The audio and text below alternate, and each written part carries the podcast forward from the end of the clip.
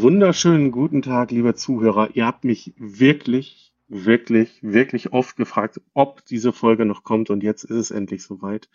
Bei mir ist der Max vom Splitter Verlag. Hallo Max. Hallo Andreas. Ja, vielen Dank, dass ich da sein darf und es tut mir wirklich leid, dass ich dich zweimal versetzen musste. Ach, ähm, das, ich wollte das gar nicht auflösen. Ich wollte nur sagen, doch, es gab Terminprobleme, deswegen ja, das nein, das, nicht geschafft. Doch, das, das, das, das kann man ruhig transparent sagen. Ich war krank. Äh, darum ist die erste Aufnahme ins Wasser gefallen und dann bin ich nicht so richtig gesund geworden, hatte keine Stimme. Darum ist die zweite Termin ins Wasser gefallen und jetzt sind wir, wie, wie viel, wir zwei, eigentlich wollten wir uns vor zwei Wochen oder sogar vor zweieinhalb getroffen haben, oder? Kann das sein? Ja, irgendwie früher. früher so, so deutlich, deutlich früher, ja. Ja. ja. Also, also ihr Lieben, wenn ich, wenn ich zwischendurch ein bisschen hüstle oder meine Stimme ein bisschen kratzig wird, das tut mir auch leid. Ich bin eigentlich wieder auf dem Damm, aber das ist, also was hier in Bielefeld rumgeht, ist ein wirklich, wirklich fieser Grippevirus. Der, der, da hat man lange Spaß dran, sagen wir es mal so. aber schön, dass du da bist und dass wir das nachholen können. Das war gar kein Spaß. Es haben wirklich viele gefragt. Das freut ähm, mich. Wann die Folge kommt. Ja, das freut mich. Ich freue mich auch seit zweieinhalb Wochen auf die Folge. Ich war wirklich geknickt, dass es nicht geklappt hat. Ich hatte dann eigentlich ja auch äh, letzte Woche Freitag vorgeschlagen, in der Hoffnung, dass ich bis dahin wieder gesund sein würde, nach fünf Tagen. Aber es war, es war einfach nicht. Es war einfach nicht. Ich war eine volle Woche außer Gefecht. Richtig kacke. Machst naja. du nichts. Nee, machst du nichts. Ja. Aber jetzt können wir, jetzt können wir über ähm, den, eure Ankündigung reden von Mai bis Oktober für nächsten Jahres. Sehr gerne die schon alle auf der Webseite einzusehen. Aber bevor wir damit starten, was ist denn der letzte Comic, den du gelesen hast? Aha. Äh, ich habe tatsächlich heute Morgen einen neuen Comic angefangen. Äh, mhm. äh, fang mal da mal an. Ich habe zu äh, angefangen, äh, das äh, Quatsch, nein, beim Leben meiner Tochter zu lesen. Das ist, glaube ich, vor ein paar Wochen bei uns erschienen. Mhm. Graphic Novel basierend auf dem Roman von Michel Bussy, äh, also ein Thriller, gezeichnet von Didier Cassegrain. Äh, das ja. ist das Team, was auch schon Schwarze Seerosen gemacht hatte. Falls, das kennt man auch am Cover, finde ich, ja. Ja, ja, ja, ja. Ich bin großer Fan von Cassegrain und äh, hin und wieder. Also ich muss sagen, das zieht einen, das zieht mich schon rein. Ich habe äh, zwischenzeitlich hat mir ja gemacht ähm, das Mädchen mit den blauen Augen. Mhm. Den fand ich auch ganz gut. Äh, der war lesenswert, aber jetzt beim Leben meiner Tochter, da ist auf den ersten Seiten einfach schon so viel Shit wieder am Laufen. Und das ist so, so cool reduziert vom Text her auch. Da ist so viel passiert in den Bildern. Das, das, das macht schon Spaß. Und was ich aber davor gelesen hatte, ist, äh, ich habe, ich habe gelesen äh, die Zukunft des Weißen Ritters. So.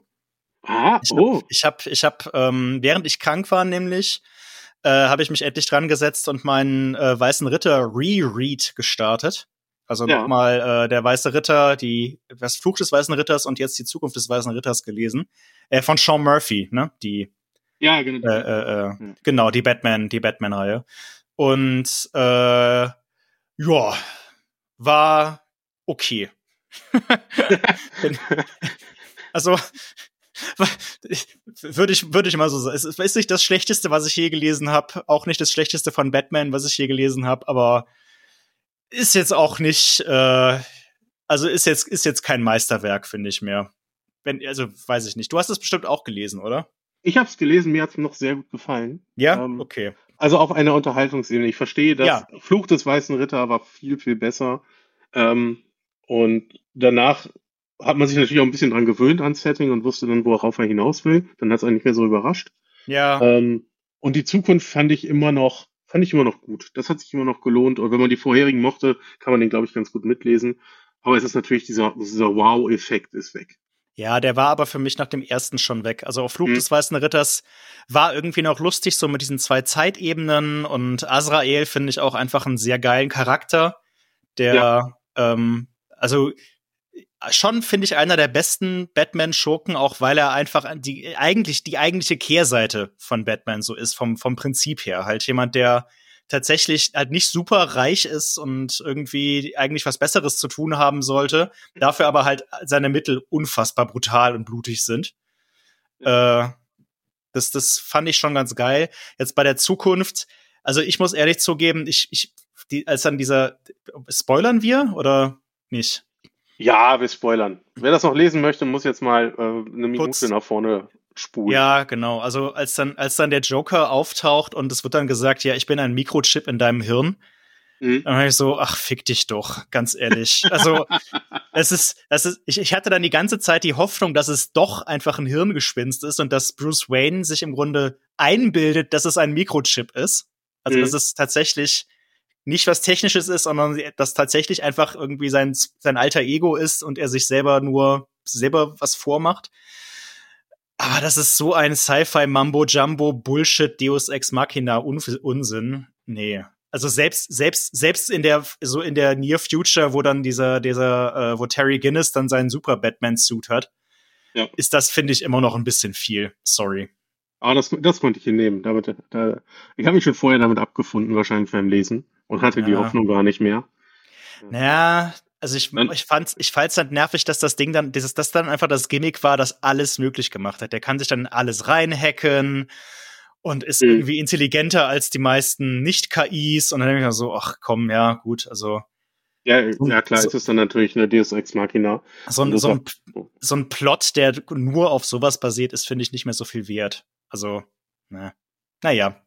Ich verstehe deine Enttäuschung, ähm, vor allen Dingen, wenn man den ersten so mochte. Ja, ja, ja. Dann, ja. Dann, dann fällt es ja immer noch mal ein bisschen tiefer, was man dann so liest, ne? Ja, ja, ja. Aber Sean Murphy macht jetzt ja Zorro, wenn ich es richtig in Erinnerung ja. habe. Ja, ja. Ähm, auf Instagram, glaube ich, gesehen. Ja, ja ich habe ich es auf Kickstarter auch gesehen. Auch krass, krass gut gelaufene Kampagne. Und äh, das finde ich ganz geil. Da habe ich Bock drauf. Ja, das kann ich mir auch sehr gut vorstellen, ähm, ja. vom Stil her. Er zeichnet hoffentlich auch selber. Ja, ja. Ähm, ja. Das, das wird schon funktionieren, glaube ich. Da mache ich mir keine Sorgen. Sehr schön. Dann hatten wir ja zumindest einen kleinen Einblick in das, was dich ja noch gerade so beschäftigt. ja. Wollen wir in den Mai starten? Bitte, lass uns das tun. 2024. Direkt zwei äh, Scott Snyder-Titel.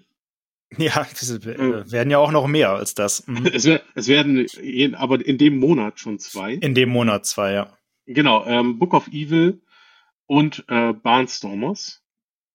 Mhm. Yes. Genau, wir sagten gerade schon, ihr habt das ja schon relativ früh angekündigt, dass ihr über das Jahr verteilt ähm, die Comixology-Titel, glaube ich, alle bringt. Genau. Ähm, jetzt gerade ist ja We Have Demons rausgekommen. Genau. Und ähm, da folgen immer weiter welche. Wie ist dazu gekommen? Habt ihr gesagt, Scott Snyder cool oder? Ähm, ähm, Indirekt, also tatsächlich, es, es, es, hat, es, hat, es hat eine relativ technische Erklärung, aber ist vielleicht trotzdem ganz interessant. ähm, unser, äh, äh, einer unserer großen Lizenzpartner, Mediatoon, das mhm. ist ähm, so eine, so eine, ähm, ich wollte schon sagen Scheinfirma, das ist natürlich nicht, das ist eine, das ist eine, es ist eine Dachfirma. Das ist quasi so eine Dachagentur, die wurde von einer mehreren französischen Comicverlagen veröffentlicht, äh, Quatsch, ähm, äh, äh, ins Leben gerufen oder gegründet oder wie auch immer. Äh, vor allem Soleil und Delcourt, was ja zwei sehr große Lizenzgeber für uns sind. Ja. Und die, die handeln halt ähm, die rechte Vertretung von sehr vielen französischen Comics in Europa. Und hin und wieder kommen die aber halt auch an ähm, Lizenzvertretungen von amerikanischen Verlagen oder sonst woher. Und irgendwie hat sich das halt so ergeben, dass unsere Ansprechpartnerin da, beziehungsweise Mediatun, auch den Scott Snyder Comixology Katalog vertritt. Ähm, also alle Scott Snyder Comixology Titel, alle acht mhm. Novels, die da erschienen sind oder erscheinen werden, sind dann halt jetzt irgendwie bei Mediatun in der europäischen Lizenzvertretung und dann ist äh, die Dame halt auf uns zugekommen und meinte so, ja, ist das nicht was für euch? Also nicht nur auf uns, aber auch, die hat das allen Verlagen in Deutschland mal angetragen. Aber das hat es für uns halt dann, also ich sag mal so, acht Bücher mit einem bisher unbekannten Lizenzgeber und einzeln irgendwie ins Programm zu nehmen, ist halt ein tierischer Aufwand bürokratisch. Aber so konnten wir halt einfach einen Rahmenvertrag machen für alle acht, zack, fertig. Und ich verstehe, okay, ja. Die das Hürde war dann halt. Genau, die Hürde war nicht so hoch. Und es ist für uns halt, das war eher der ausschlaggebende Punkt. Also Scott Snyder ist ein toller Autor und ehrlich gesagt, diese acht Bücher, ich habe alle zumindest angelesen und die sind jetzt nicht alle brillant, aber die meisten haben zumindest irgendwie was. Also Barnstormers zum Beispiel war ich positiv von überrascht. Da dachte mhm. ich am Anfang, ah, es ist wieder irgendwie so eine Amerikaner-Geschichte über irgendeinen obskuren Kram, den in Europa sowieso keiner kennt. Aber es ist einfach so eine, so eine Heist-Story mit, mit, mit so Propellermaschinen. Und es sieht, äh, ich glaube, das ist gezeichnet von Tula Lote, ne? Ähm, die ich vorher gar nicht kannte, aber die einen ganz tollen Stil hat. Super tolle Kolorierung hat der Comic. Also ähm, da war ich sehr positiv überrascht von. Aber jedenfalls sind wir mal gespannt, wie das läuft, weil das ja Bücher sind, die es noch nicht so in Print gab. Also ich glaube, We Have Demons gibt's inzwischen in Print in, auf, in den USA oder auf amerikanisch. Ähm, aber die meisten davon sind bisher halt komplett digital exclusive. Die werden nach und nach erscheinen auf, auf Englisch, aber halt nicht so. Normalerweise machen wir ja unsere amerikanischen Ausgaben after the fact, mehr oder weniger. Also Leute, die Englisch lesen und auf Englisch lesen wollen, können die bis dahin schon längst im Regal haben. Aber das ist da halt nicht der Fall. Und deshalb sind wir mal gespannt, wie das so ankommt, wenn man halt nicht die Konkurrenz von amerikanischen äh, äh, gedruckten Ausgaben hat. Ja, das ist, das ist eigentlich so der, der Hintergedanke da gewesen. Ja, auf jeden Fall ja ein interessantes Szenario, das ihr dann habt, was ja mhm. sehr, sehr selten ist. Ja, einzigartig bisher so war. Also für uns zumindest. Ich kann mich ja. nicht daran erinnern, dass das schon mal so der Fall gewesen wäre. ich bin sehr gespannt. We of Demons habe ich schon gelesen. Ähm, mhm. Werden wir hier demnächst besprechen. Gut, gut. Ähm, ich, ich meine, Snyder und Capullo geht immer auf eine gewisse Art und Weise. Ja. Also, äh, zumindest nach Batman und so, wer das da mochte, wird, glaube ich, auch We of Demons wird da seinen Spaß dran haben. Ja, es ähm, schlägt ein bisschen in dieselbe Kerbe. Also sehr, ich weiß, ich glaube, also ich glaube, 90er ja, hat sich für mich ja, angefühlt. Also, ja, ja, ja, ja, ja, ähm, ja, Mit allem Guten und Schlechten, was da so mitkommt. Ja, da, da sagst du was. Das, das kommt schon. Also mein Favorit aus der, aus der, aus der Riege der Scott Snyder Titel, ähm, lass mich mal kurz, ist Clear. Genau. Okay. Musst du mal gerade. Das ist, also der Stil, man muss sich ein bisschen reinlesen. Der Stil ist, sieht auf den ersten Seiten, also ich finde den Stil sehr, sehr geil. Mir gefällt das persönlich sehr gut, aber es ist vor allem eine relativ, also was heißt relativ, es ist eine ziemlich intelligente Science-Fiction-Story. Bei uns erscheint ja. das im September. Ich greife jetzt einfach mal schon mal einen Ticken vor, ja. wenn ich darf. Ähm, äh, äh, ziemlich intelligente Science-Fiction-Story und es, das Geile ist, der äh, Zeichner Francis Manapool, oder ich, ich, glaub, ich weiß nicht, ich glaube, der ist Indonesier oder so, ich will da jetzt nichts Falsches sagen. Ich bin mir nicht ganz sicher, wie den Namen ausspricht.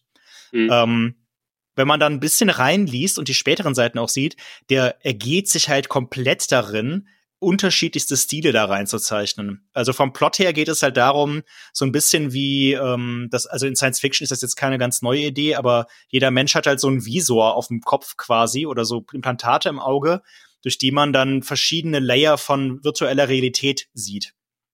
Und man ah, okay. kann dann halt äh, was abonnieren, sodass dann zum Beispiel die ganze Welt in Schwarz-Weiß oder in Sepia oder wie ein Anime aussieht, ne? Nur für einen selber natürlich. So, und es gibt aber halt auch Leute, die im Clear leben und die echte Welt wahrnehmen. Und das Ding ist, äh, wenn diese, diese, diese, diese, diese Implantate dann halt irgendwie verrückt spielen, dann mischen sich diese Stile halt plötzlich.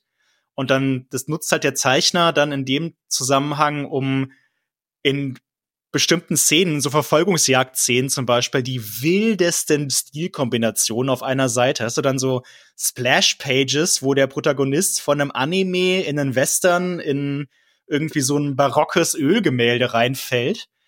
Ähm, das ist total trippy, aber auch richtig, richtig zeichnerisch einfach geil gemacht. Also, Klingt auch so, als wäre es ähm, für den Zeichner geschrieben, so ein bisschen. Ja, ja. Also das, das ist das halt, ich finde, das Gefühl hat man halt auch. Man hatte halt echt das Gefühl, dass der Autor, Scott Snyder, da gesagt hat, okay, ich schreibe jetzt eine Story, wo wer auch immer das zeichnet, oder vielleicht hatten die das auch schon so zusammengearbeitet, das weiß ich jetzt nicht, äh, einfach mal sich ausleben kann. Und einfach mal sagen kann, komm, gib ihm, mach einfach mal, mach, mach, was du willst. Ja. Ähm, was, willst, was würdest du gerne mal zeichnen? Hier ist alles. Ja, ja, und ich, also ich denke mir das nicht aus. Sowas, das machen Autoren durchaus. Ich weiß noch, ähm, bei, bei Gideon Falls von Andreas Sorrentino gezeichnet, von Jeff Lemire, mhm. gibt es so, so, auch so trippy Szenen, wo im Skript von Lemire tatsächlich einfach drin steht, äh, also einfach nur ein Satz, in this panel, Character XY falls down through a dreamscape. Do your weird shit, Andrea. Ne? so, mach, mach einfach, mach einfach, was du willst. Du zeichne. Mach mal, mach mal, Junge. ja, und warum auch nicht? Ich meine, ja, äh, klar. Zeichner ist ja genauso beteiligt in so einem Buch. Teilweise noch mehr. Ja, ja genau, genau. Und ähm, fände ich spannend. Voll, ja. Also, wir sind gespannt, wie das so läuft. Ähm, nach, nach, nach, äh, im, im, im Herbstprogramm kommt dann noch ein Band mehr. Duck and Cover heißt der. Ja. Ich habe jetzt von Raphael Albuquerque, genau, gezeichnet von Raphael Albuquerque. Oh. Also auch ganz cool. Ähm, das ist auch wieder so ein amerikanischer Geschichtsauszug, ich glaube, aus dem Kalten Krieg. Ich glaube, dieses mhm. Duck and Cover spielt halt auf das Verhalten an, dass man bei einem Nuklearanschlag ah, okay. ja. an den Tag legen soll. Aber da, da bin ich mir jetzt gerade nicht mehr ganz sicher, ehrlich gesagt, was das war. Ähm, genau, aber dann, dann werden wir acht haben in Summe. Ja. Ich, ich finde es sehr spannend, weil ich gerne Scott Snyder lese, auch wenn er, finde ich, immer seine Probleme mit Enden von Geschichten hat. Mm. Ähm, und, und dann mal zu gucken, wie er mit wirklich verschiedenen Zeichnern, dann merkt man viel mehr, wie hoch ist denn der Einfluss, den ein ja. Zeichner auf so eine Geschichte nehmen kann. Ja. Äh, und das wird man, glaube ich, danach sehr, sehr gut wissen. Ja, aber es sind auf jeden Fall auch tolle ZeichnerInnen, finde ich. Also, ja, ja. die sind sehr, sehr unterschiedlich, aber alle, alle irgendwie gut, finde ich. Genau, und alle, alle sehr namenhaft heute schon. Also, das, zumindest was ich so gesehen habe, von einem Jock, der, glaube ich, auch Book of Evil macht. Genau, der macht ähm. Book of Evil, wobei das ein illustrierter Roman ist tatsächlich, kein Comic. Ah, okay. Ja, also er, er, hat sehr viele Illustrationen. Das fließt schon sehr ineinander über. Das ist jetzt nicht so wie, äh, ich habe drei Seiten Text und dann ein Bild. Aber es ist kein, kein Comic im engeren Sinne. Ja. Ah, interessant. Ich bin gespannt. Ich werde auf jeden Fall in viele von denen reingucken. Sehr gut, ja. Und ich kann es empfehlen. Also ich bin, ich bin da, ich war am Anfang nicht so überzeugt von der Idee, aber doch inzwischen ganz angetan. Ja, das ist doch ein guter Weg. Dann äh, werden dem bestimmt viele gehen. Yes. Ähm, ein Thema, was mich ja immer reizt, ähm, wo ich aber die Comics bisher noch nicht angefasst habe, was sich aber bald ändern wird, ähm, ist Star Wars. Mhm. Mhm, diese Comics, ja. Ja, ja, okay. Ja, genau. Ich bin, ich bin großer Fan der Filme. Mhm. Ähm, ich habe auch die Serien ehrlicherweise noch nicht gesehen. Äh, einfach Zeitgründe. Ähm, geht, geht, mir au außer dem Mandalorianer, den habe ich gesehen. Aber sonst. Ah, okay. Da bist ja. du schon weiter als ich, ja.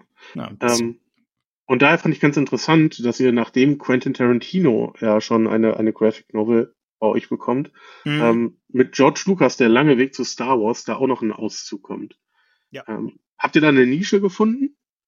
Wir versuchen es so ein bisschen zumindest. Wir haben ja auch schon Alfred Hitchcock gemacht, mhm. äh, gehabt und äh, Alice Guy, die ja auch eine Regisseurin ist, wenn jetzt auch keine sehr bekannte, wenn man ehrlich ist.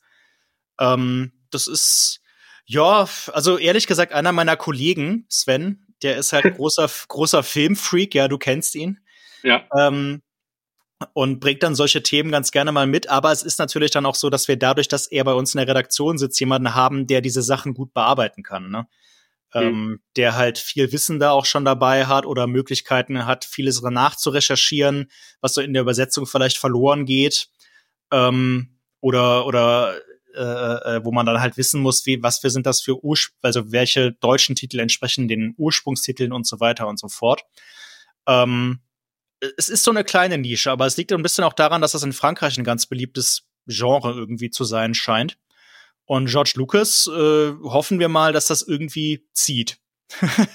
ja, also, also ich glaube, es hat schon oft geklappt. Also, das de ja, denke so. denk, denk ich auch. Also es ist, es ist, es ist ein relativ leichtfüßig erzähltes Ding.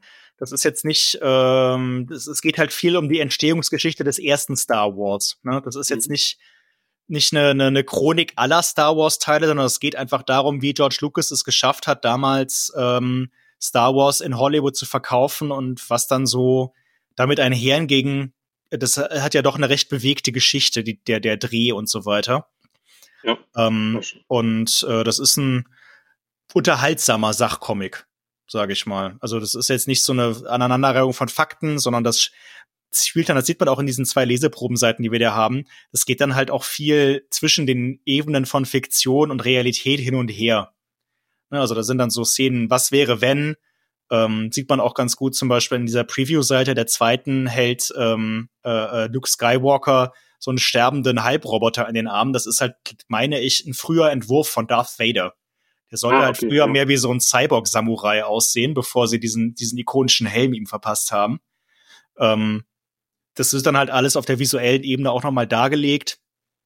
Ähm, das ist sehr unterhaltsam. Ich kann, also ich habe es nicht komplett lesen können. Wir haben gar nicht so viel Material bisher davon gehabt. Ähm, ja, aber das sind so Themen, die machen wir ganz gern, ja.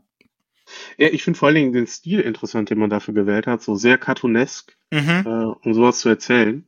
Ähm, finde ich ansprechend auf jeden Fall. Also kommt ja nicht, wirkt ja nicht so trocken. Nee, ähm, ja, der ist sehr, sehr dynamisch, sehr skizzenhaft eigentlich auch, ne? Ja, genau, genau. Ja, ja ich bin gespannt. Ähm, würde ich, also was ich optisch interessant finde, wo ich aber gar nicht weiß, ob das was für mich ist, äh, ist der Schatten der Aufklärung. das findest du ähm, optisch interessant, okay, ja. Ich mag den, ich mag den Stil ganz gerne. Ähm, mhm. sehr, sehr filigran scheinbar. Äh, ja, doch, auf jeden Fall. Und ähm, da habe ich gedacht, oh, das sieht schön aus. Ähm, vom Titel her hätte es mich eher abgeschreckt. Ja, kann ich nachvollziehen. Ähm, der, das hat auch einen Hinter, das hat auch einen Hintergrund. Mhm. Ähm, der, der Autor ist der Alain Ayroll. Mhm. Und das ist der Autor vom großen Indienschwindel. Ja. Der ja auch einen unmöglichen Titel irgendwie hat. Ne? Und äh, auch dieser, dieses Buch ist in Frankreich so ein bisschen vom Verlag zumindest lanciert worden als der Nachfolger von äh, der große Indienschwindel. Und es hat auch wieder einen ähnlichen ähnlichen Hintergrund. Ne? Du hast halt eine historischen, ein historisches ähm, Setting, in dem Fall die Epoche der Aufklärung in Frankreich. Ah, okay. Und äh, eine fiktive Figur, die allerdings angelehnt ist an reale Figuren. Also dieser, dieser Protagonist, dieser Chevalier de Saint-Sauveur, äh, Sauveur, ist halt so ein bisschen ähm, im Nachempfunden äh, Jean Valmont aus äh, Gefährliche Liebschaften und mhm. dem real existierenden Don Juan, den es ja auch gab. Äh, und es ist halt so ein, so ein schwere Nöter, der, ja, er ist der Schatten der Aufklärung, ne? also die dunkle Seite der Aufklärung ist ah, damit gemeint. Okay. Ja. Verstehe. Und deswegen daher auch das Cover, wo er komplett im Schatten steht. Genau. Er steht halt äh, außerhalb dieses, dieses, dieses Passepartout-Gemäldes äh, komplett im Schatten und beobachtet da sein nächstes Opfer. Ähm, das ist extrem anspruchsvoll, auf jeden Fall.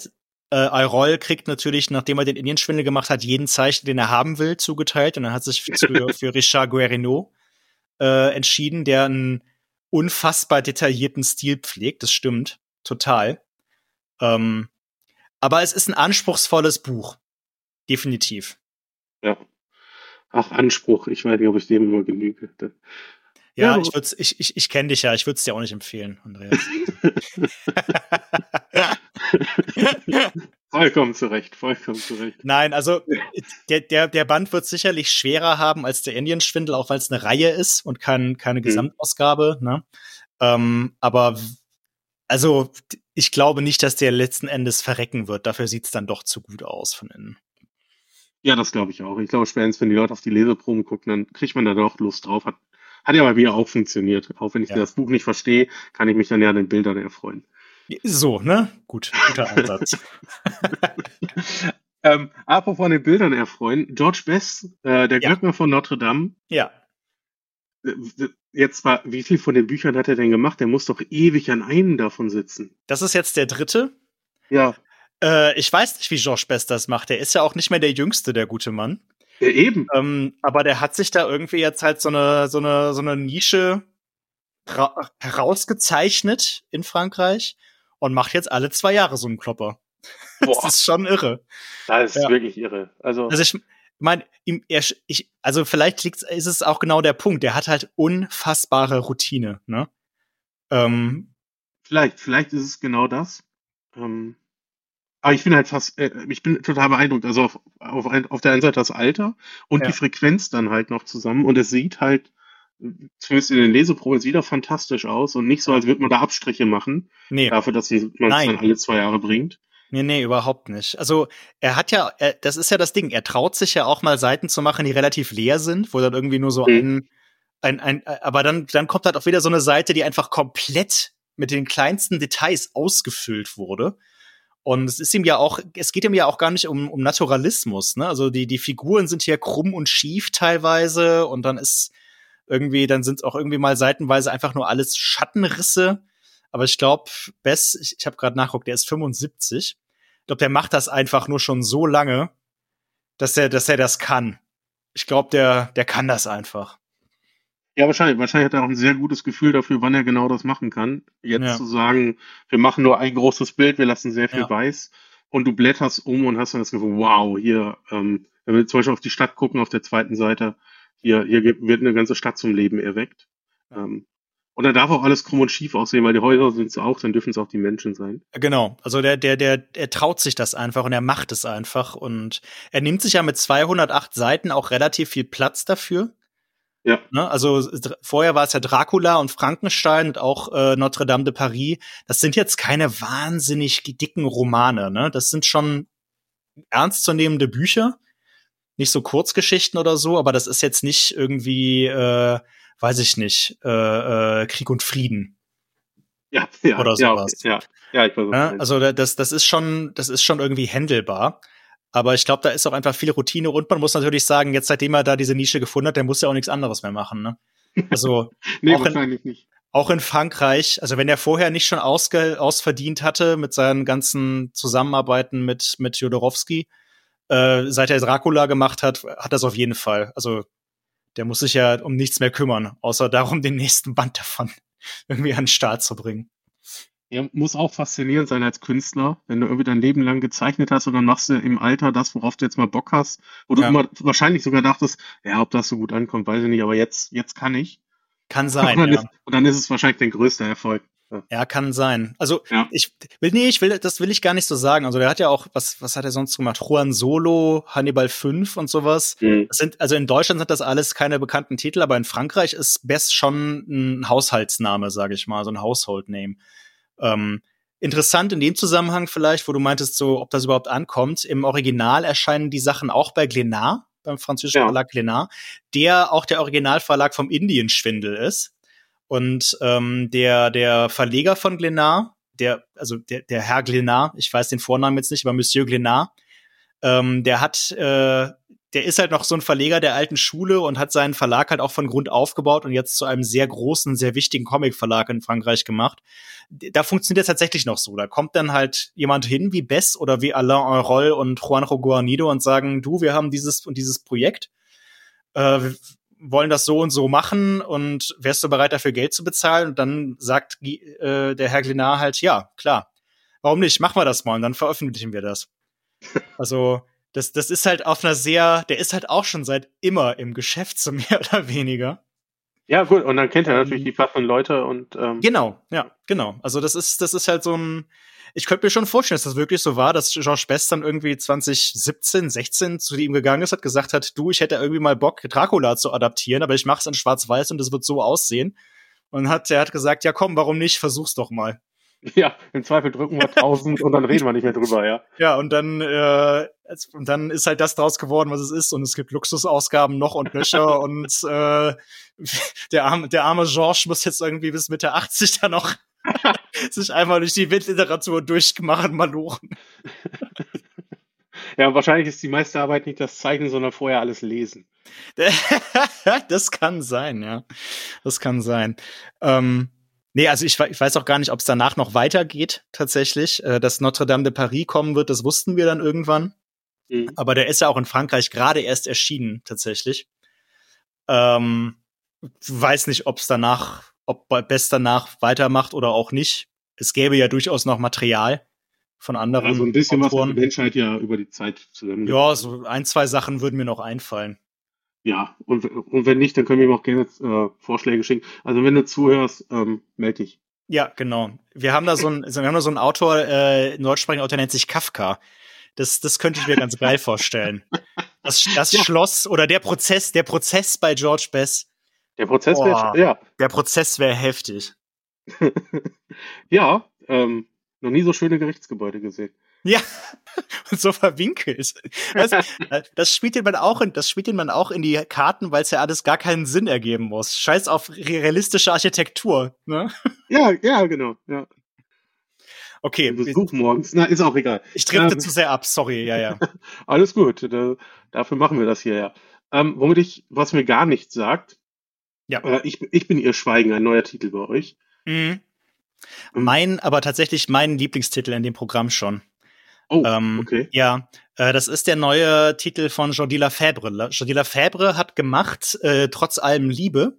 Ja. Ich weiß nicht, ob du den gelesen hast, wahrscheinlich schon. Nee, gele gelesen nee? nicht, okay. aber ich äh, habe das Cover vor Augen. Ja, also trotz allem Liebe ist ähm, eine Romanze, eine Liebesgeschichte, die aber rückwärts erzählt wird. Das kann man mhm. sich auf dem Cover auch ganz geil angucken, wenn man mal darauf achtet, die beiden Figuren, die da Arm in Arm gehen, das sind die, das ist die Spiegelung, also das, das Cover steht auf dem Kopf quasi. Das ist eine Wasserspiegelung der eigentlichen Figuren. Und ah, diese Geschichte, diese Liebesgeschichte beginnt halt mit den beiden Figuren, die sind auch gar nicht zusammen tatsächlich. Das ist einfach so eine Romanze, die nie eine geworden ist. Mhm. Man findet das, also man beginnt damit, dass sie sich zum allerletzten Mal treffen und äh, dann irgendwie, ich spoilere jetzt nicht zu viel, aber da sind sie beide schon alte Leute und diese okay. Geschichte wird dann rückwärts erzählt bis zu dem Moment, wo sie sich kennenlernen. Ah, interessant. Und das ist phänomenal. Phänomenal gut. Und Jordi Lafèvre, ähm, als Zeichner bewundere ich ihn sehr, wenn man sich das mal anguckt, wie trotz allem Liebe gezeichnet ist, zum Beispiel. Das ist, es ist kein, also das sind so leichte Striche. Ne? Das sieht alles aus, als hätte er das so einfach aus der Hand geschüttelt. Und äh, das ist so locker, flockig und die Figuren sind alle so wahnsinnig ausdrucksstark und dynamisch und dann zwischenzeitlich cartoonmäßig überzeichnet und dann im nächsten Moment aber doch wieder vollkommen realistisch proportioniert. Und es ist aber so mühelos und gleichzeitig perfekt. Ähm, ich, ich, ich, für mich äh, intern, für mich selber vergleiche ich das immer so ein bisschen mit, auch, also Zeichner, es, es, es sieht komplett anders aus, aber so vom Gefühl her ist das für mich immer so wie das, was Eduardo Risso macht, der ja auch ja. eigentlich, ein, das ist dem vollkommen egal, ob die Figuren realistisch aussehen oder nicht, ne? Der macht das einfach, der will eine Emotion aufs Papier bringen und in Summe stimmt es einfach. Und man hat das Gefühl, egal was Risso zeichnet, das ist gewollt und selbst wenn es falsch ist, wollte er das so. Ja. Ja, ich weiß sehr gut, was du meinst. Ja. Das, das spüre ich bei Lafèvre halt auch. Also alles, was der macht, ist kalkuliert. Da ist mhm. nichts, nichts überflüssig und nichts am falschen Platz. Und so erzählt er halt auch Geschichten. Und ich bin hier Schweigen ist ein Thriller in Barcelona. Und die Protagonistin ist Psychiaterin, die gerade ihre Lizenz verloren hat. Und wir erfahren das auch in der Rückblende. Wir schauen ihr zu, wie sie in psychiatrischer Behandlung ist. Also sie ist so ein psychiatrisches Wunderkind und sie ist aber in psychiatrischer Behandlung, weil sie ihre Zulassung verloren hat. Und warum erfahren wir rückblickend in diesem Krimi, der dann erzählt wird. Äh, ich, ich, ich bin Riesenfan und ähm, wo wir gerade davon, also das habt ihr nicht mitbekommen, aber Andreas und ich haben gerade noch kurz über den Comic-Salon Erlangen nächstes Jahr gesprochen, der ja im Ende Mai ist, 2024. Mhm. Und rate mal, wen wir als Gast dabei haben werden. Scott Snyder. Äh, nee, ja, äh, nein, nein, nein, nein. Ja, ja. nee, aber Jordi Lafèvre kommt nach Erlangen zu uns tatsächlich. Was mich wahnsinnig freut.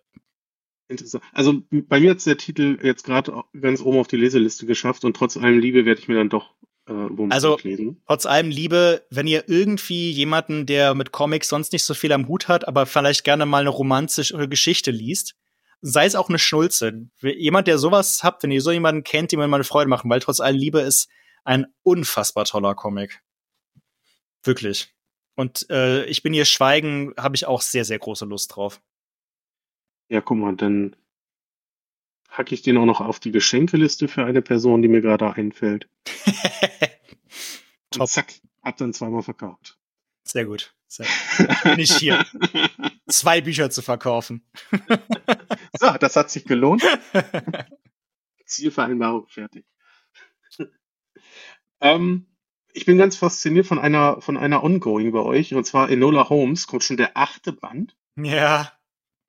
Das war doch schnell, aber der erste ist doch gerade anderthalb Jahre oder so her, oder? Nein, oder? nee, nee, nee. Oh Gott.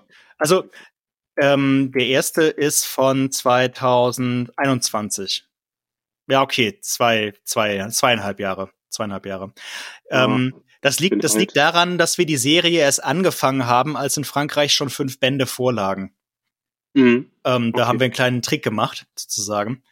Ähm, die, die, die Serie gibt's in Frankreich schon sehr lange, aber dann durch die Verfilmung auf Netflix ist das Thema halt nochmal größer geworden und dann haben wir es ins Programm genommen.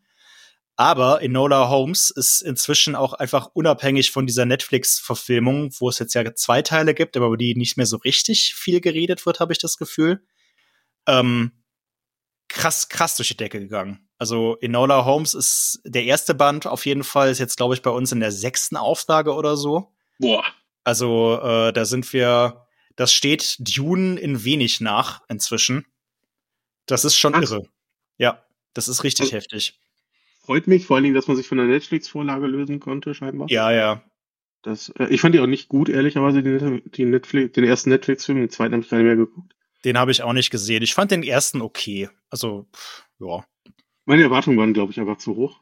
Das kann natürlich sein. Wenn Sherlock draufsteht, dann bin ich immer Na, wie viele, okay. wie viele äh, ja, habe ich dann ja, immer hohe Erwartungen. Ja, ja, Und, ja. Ähm, aber umso besser für euch, dass man sich da lösen konnte. Finde ich ja. gut. Fand ich auf jeden Fall bemerkenswert, als ich das gesehen habe. Und äh, Splitter Nackt scheint auch weiterzugehen. Ähm, mhm. Habt ihr da schon so euer erstes Fazit gezogen oder schaut ihr noch, dass ihr ein bisschen weitermacht? Es läuft fantastisch. Sehr gut. Also kann, man mal so aus, äh, kann man einfach mal so feststellen, die Erotik-Sachen verkaufen sich alle wie geschnitten Brot. Ja. äh, erfreulicherweise auch nicht nur die alten Sachen. Ne? Also wir haben ja mit so einer Mischkalkulation angefangen, alte alte Sachen von Milo Manara und äh, Pierre mhm. Bra und so, parallel zu neuen Veröffentlichungen von Gabriele Di Caro und Katja Iwen und so. Und dies verkauft sich alles gleichmäßig gut. Die Göttin 1 zum Beispiel ist der erste Band äh, schon fast ausverkauft, denn der ist auch erst seit zwei Monaten im Handel. Okay. Ähm, also Splitternackt ist richtig gut. Wir haben jetzt fürs Herbstprogramm auch einen neuen Lizenzgeber in Land gezogen, einen anderen Erotikverlag in Frankreich, äh, ja. Erotik-Comic-Verlag, mhm. ähm, und werden da Sachen machen. Und jetzt, äh, äh, ich weiß, es ist nicht so dein Thema, aber ich will trotzdem darauf hinweisen, Kika-Litzen ist unsere erste Erotik-Eigenproduktion. Das ich wollte darauf hinaus, denn ja. ähm, auch wenn das gar nicht mein Thema ist, was heißt, kenne ich die Zeichnerin, wenn man auf Social Media unterwegs ist, stolpert man darüber. Kinky Carrot, ja. Ja, genau. Wenn man, wenn man Comics und Social Media irgendwie mal kombiniert, dann kommt man nicht drum rum. Ähm, mhm. Ich habe es auch abonniert und war dann äh, zumindest ganz begeistert, auch für sie, ähm, dass dass sie einen Verlag gefunden hat, wo, so, wo das verlegt wird. Ja, nicht nur einen, die ist auch in Frankreich schon verlegt. Also tatsächlich, ah, okay. ähm, der Verlag, von dem wir die Göttin lizenzieren zum Beispiel, Tabu heißt der, die haben, ja. nehmen, nehmen auch Marie-Sans Kinkerlitzen ins Programm. Ach, cool. Also der, die, die konnte den sowohl bei uns, also wir kennen das Projekt seit Jahren und äh, irgendwo die Aussicht, dass wir das irgendwann bringen können in dieser Schiene, war auch so ein bisschen mit ein Faktor, warum wir Splitternackt gestartet haben, dass wir gesagt haben, äh, wenn wir sowas aus der Taufe heben und uns trauen, Erotik-Comics zu machen, dann wollen wir auf jeden Fall irgendwie auch eigene Produk eine Eigenproduktion haben in absehbarer Zeit. Und ähm, waren dann mit Marie auch schon lange im Gespräch. Äh, hat jetzt zugegebenermaßen ein bisschen länger noch gedauert und es hat auch die, die Zusage von Tabu gebraucht, bis sie dann äh, in der Lage war zu sagen, okay, wir ziehen das jetzt durch, wir machen das jetzt zu Ende. Mhm. Ähm, die arbeitet an dem Comic ja auch schon sehr, sehr lange. So sporadisch zumindest. Ähm, ja, aber er ist fast fertig und im Mai haben wir ihn dann im Programm. Sehr cool, freut mich. Ja, ähm, ich freue mich da auch, und auch für euch, dass es so gut läuft. Ja. ja. Auch die wird in Erlangen dabei sein. Ah, okay. Also zu, nur so nebenbei. Ja, wir sind diesmal früh dran mit unseren, mit unserer Gästeliste. sehr schön, sehr schön. Ähm, ja, wir, wir von Pau versuchen auch alle drei da zu sein. Ähm, mhm ich sag mal so, der Urlaub ist eingereicht äh, und man, hoffentlich kommt nichts dazwischen. Ich drück die Daumen. Äh, Im Mai, ihr hattet es vergessen aufzunehmen, aber heute gepostet, deswegen würde ich sagen, wir, wir werfen oh, ja, es rein. Ja. Ähm, der sechste Teil von RIP kommt genau. im Mai. Der ähm, Abschlussband. Ähm, der Abschlussband, okay.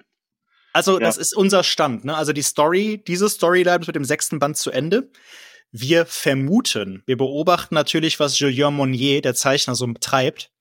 Und äh, der treibt momentan ähm, wenig, äh, verdächtig wenig. Deshalb vermuten wir, dass er an einem zweiten Zyklus von RIP arbeitet. Ah, okay. Ähm, denn in, also in, in Deutschland hier bei uns erfreut sich das sehr großer Beliebtheit und in Frankreich ist das auch ein großer Bestseller. Und wir vermuten, dass irgendwann ein zweiter Zyklus angekündigt werden wird, vielleicht sogar im Lauf von 2024. Aber jetzt ist erstmal der sechste der letzte, ja. Ja, da bin ich mal gespannt. Also ich bin ganz fasziniert von der Reihe. Also ich habe bisher nur die ersten beiden Bände gelesen, will den Rest noch. Mhm. Aber er begegnet wirklich überall. Also auch in der Community scheint, scheinen wie alle das zu lesen und scheint wirklich ja. ein großer Erfolg zu sein. Ist womit ich auch. am Anfang nicht gerechnet hätte. Also. Wir hatten die Hoffnung, dass True Crime funktioniert, aber wir müssen zugeben, dass, das, dass der Comic auch so intelligent konzipiert ist, wie er ist. Also Nee, wirklich, also dieser ja. ähm, Gaetz heißt der Autor ja, Gaetan Petit heißt der, glaube ich, tatsächlich. Ähm, das ist wieder über sechs Bände mit jeweils 96 Seiten, ja, ne? Also fast 600 Seiten äh, Comic. Ein, diese Story mit den ganzen Rückblenden und parallel laufenden Handlungsebenen und so weiter und so fort konstruiert, das ist schon sehr kunstvoll. Das ist, also ich freue mich auch drauf, wenn der sechste Band erschienen ist, alle nochmal in Reihe und direkt nacheinander wegzulesen. Ähm, ja. Und unsere Übersetzerin Tanja äh, meinte auch immer, sie übersetzt den Comic sehr, sehr gerne. Aber sie meint, es ist einer der anspruchsvollsten, weil sie jedes Mal in die ganzen alten Bücher zurückblättern muss, um zu gucken, dass die wieder, dass die Formulierungen gleich sind. Weil halt andauernd Szenen einfach wieder vorkommen aus anderen Perspektiven. Ja, genau. Ähm, da muss ja denselben Dialog quasi führen. Genau. Ähm, ja. Ja, man muss denselben Verstehe. Dialog wiederfinden und muss halt auch erkennen, wenn es dieselbe Szene ist, nur auch wenn sie anders dargestellt wurde. Es ist schon, schon sehr cool. Ja, ja. die werde ich auch auf jeden Fall noch lesen. Ähm, da habe ich Lust drauf. Und, und ich finde ja gerade die Kombination, wenn man ähm, so kunstvoll erzählen kann und dann aber auch eine unterhaltsame Geschichte hat, ja. die man ja auch ganz gut weglesen kann, das ist sehr, ja, sehr schön. Abends für die Couch. Ja, kurze, kurze Randbemerkung noch, weil du meintest, wir haben das nachgemeldet. Das stimmt. Und der Grund ist einfach, wir haben es verschusselt. äh, so, so, Thema Transparenz. Äh, wir, wir arbeiten, das so ein Programm entsteht ja in mehreren Schritten und ich weiß, dass RIP 6 schon mal da war. Also wir hatten schon mal so eine Visualisierung vom Programm, wo dieser Band da war. Und dann war er plötzlich nicht mehr da. Und dann haben uns Leute darauf hingewiesen, oh, wir hatten, ich hatte gehofft, dass der letzte Band kommt, der ist in Frankreich ja schon da. Und dann guckte Dirk mich so an und meinte so, Moment, das Cover habe ich doch schon mal gemacht. Und ich gucke in unser, in unser Metadatentool, ich meine so, ja, ich habe auch schon mal einen Text dafür geschrieben und die ISBN vergeben und alles.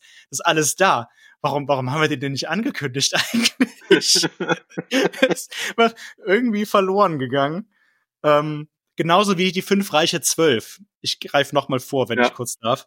Äh, den ja, haben wir im Juli, den haben wir jetzt im Juli, also auch das da das Zyklusende, das Ende vom zweiten Zyklus, äh, haben wir jetzt im Juli gepackt und es ist genau dasselbe. Wir hatten den, den Comic eigentlich schon angekündigt, also intern schon längst eingeplant und dann vergessen, ihm einen Termin zu geben.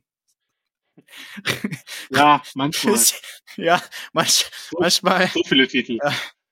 Ja, ja, es ist, es ist sehr viel, aber, ähm, aber also wir haben es ja, wir haben die Kurve ja noch bekommen und äh, danke, danke an alle Leute, die uns darauf hingewiesen haben. Es waren tatsächlich sehr freundliche Hinweise. Also es waren, äh, es war, war, waren keine Vorwürfe, es waren einfach Hinweise, sie hatten gehofft, was ist denn damit? Und wir, diesmal konnten wir gerade noch so reagieren, ja. Ja, guck mal, einen so einen Hinweis habe ich am Ende auch noch. Ich vermisse mhm. noch ein Titel. Naja. Okay, ja, also kann, kann, kann man ja am Ende gerne darauf zu sprechen kommen.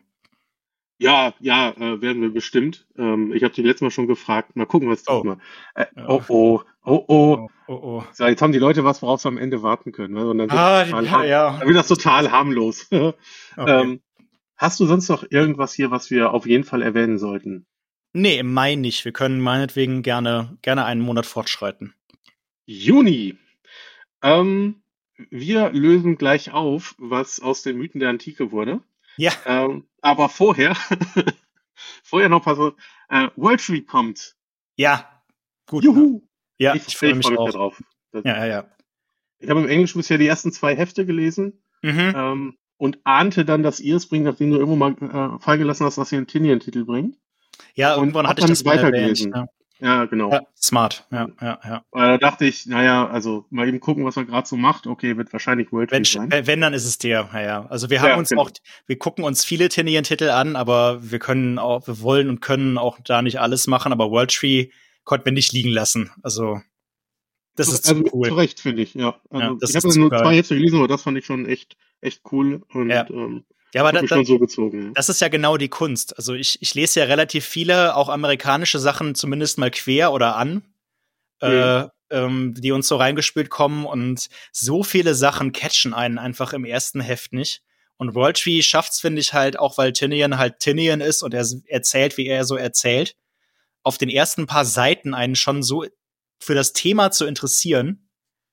Ja, ähm, absolut. Ja. Das, das, das haut mich um. Also World Tree ist ganz geil. Ja, kennst du den Off-Panel-Podcast? Nee, sagt mir nichts. äh, amerikanischer Podcast, der jede Woche irgendwie ein, eine Unterhaltung mit einem amerikanischen Künstler bringt. Und mhm. der hat auch ähm, den Tinian da und haben über World Tree gesprochen. Ah. Haben, haben viel darüber gesprochen, wie Tinian erste die erste, das erste Issue einer Reihe immer schreibt. Mhm. Und sagt da genau das. Er versucht natürlich die Leute zu catchen und ja. was hat er so rausgefunden, wie macht er das? Ähm, such das auch mal raus. Ähm, das ist interessant. Mit James Tinian. Sehr ja, guter Podcast sowieso. Und ähm, lohnt sich noch mehr, wenn man sich damit mal auseinandersetzen möchte. Ja. Ich habe bei Tinian immer das Gefühl, Tinian reduziert unfassbar viel. Ich glaube, mhm. Tinian schreibt richtig, richtig viel und streicht dann ungefähr drei Viertel bis, bis vier Fünftel wieder weg. Ich finde, so, ja. so, so, so lesen sich Tinians Dialoge und so, so verhalten sich Tinians Charaktere, als würden die einfach, als würde der unfassbar viel Worldbuilding machen und dann ist aber immer nur so ein ganz klein bisschen davon zeigen. Ja, glaube ich auch. Das, das funktioniert bei Something's Killing the Children, sorry, finde ich halt auch, du hast das Gefühl, es ist alles so viel mehr dahinter, als mhm. da gezeigt wird. Ja bin ich komplett bei dir. Ich glaube auch, der hat mehr Notizen für sich selber, als er in die Bücher gibt. Ja. Ähm, aber funktioniert daher gut. Und wo wir gerade bei Something sind, ähm, House of Slaughter, der dritte Teil kommt dann auch im Juni. Der dritte Teil kommt, genau, ja. im Juli, äh, Juni, ja. Da freue ich mich auch schon drauf. Gerade erst der, der zweite erschienen, ne? Ja, da sind wir jetzt gerade relativ schnell dabei, irgendwie. Ja.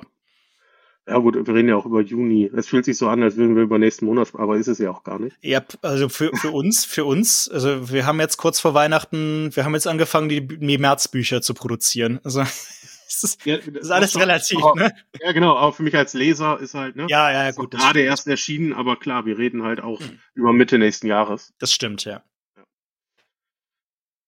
Mythen der Antike äh, wurden mhm. zu Mythen der Welt. Ähm, so ist es.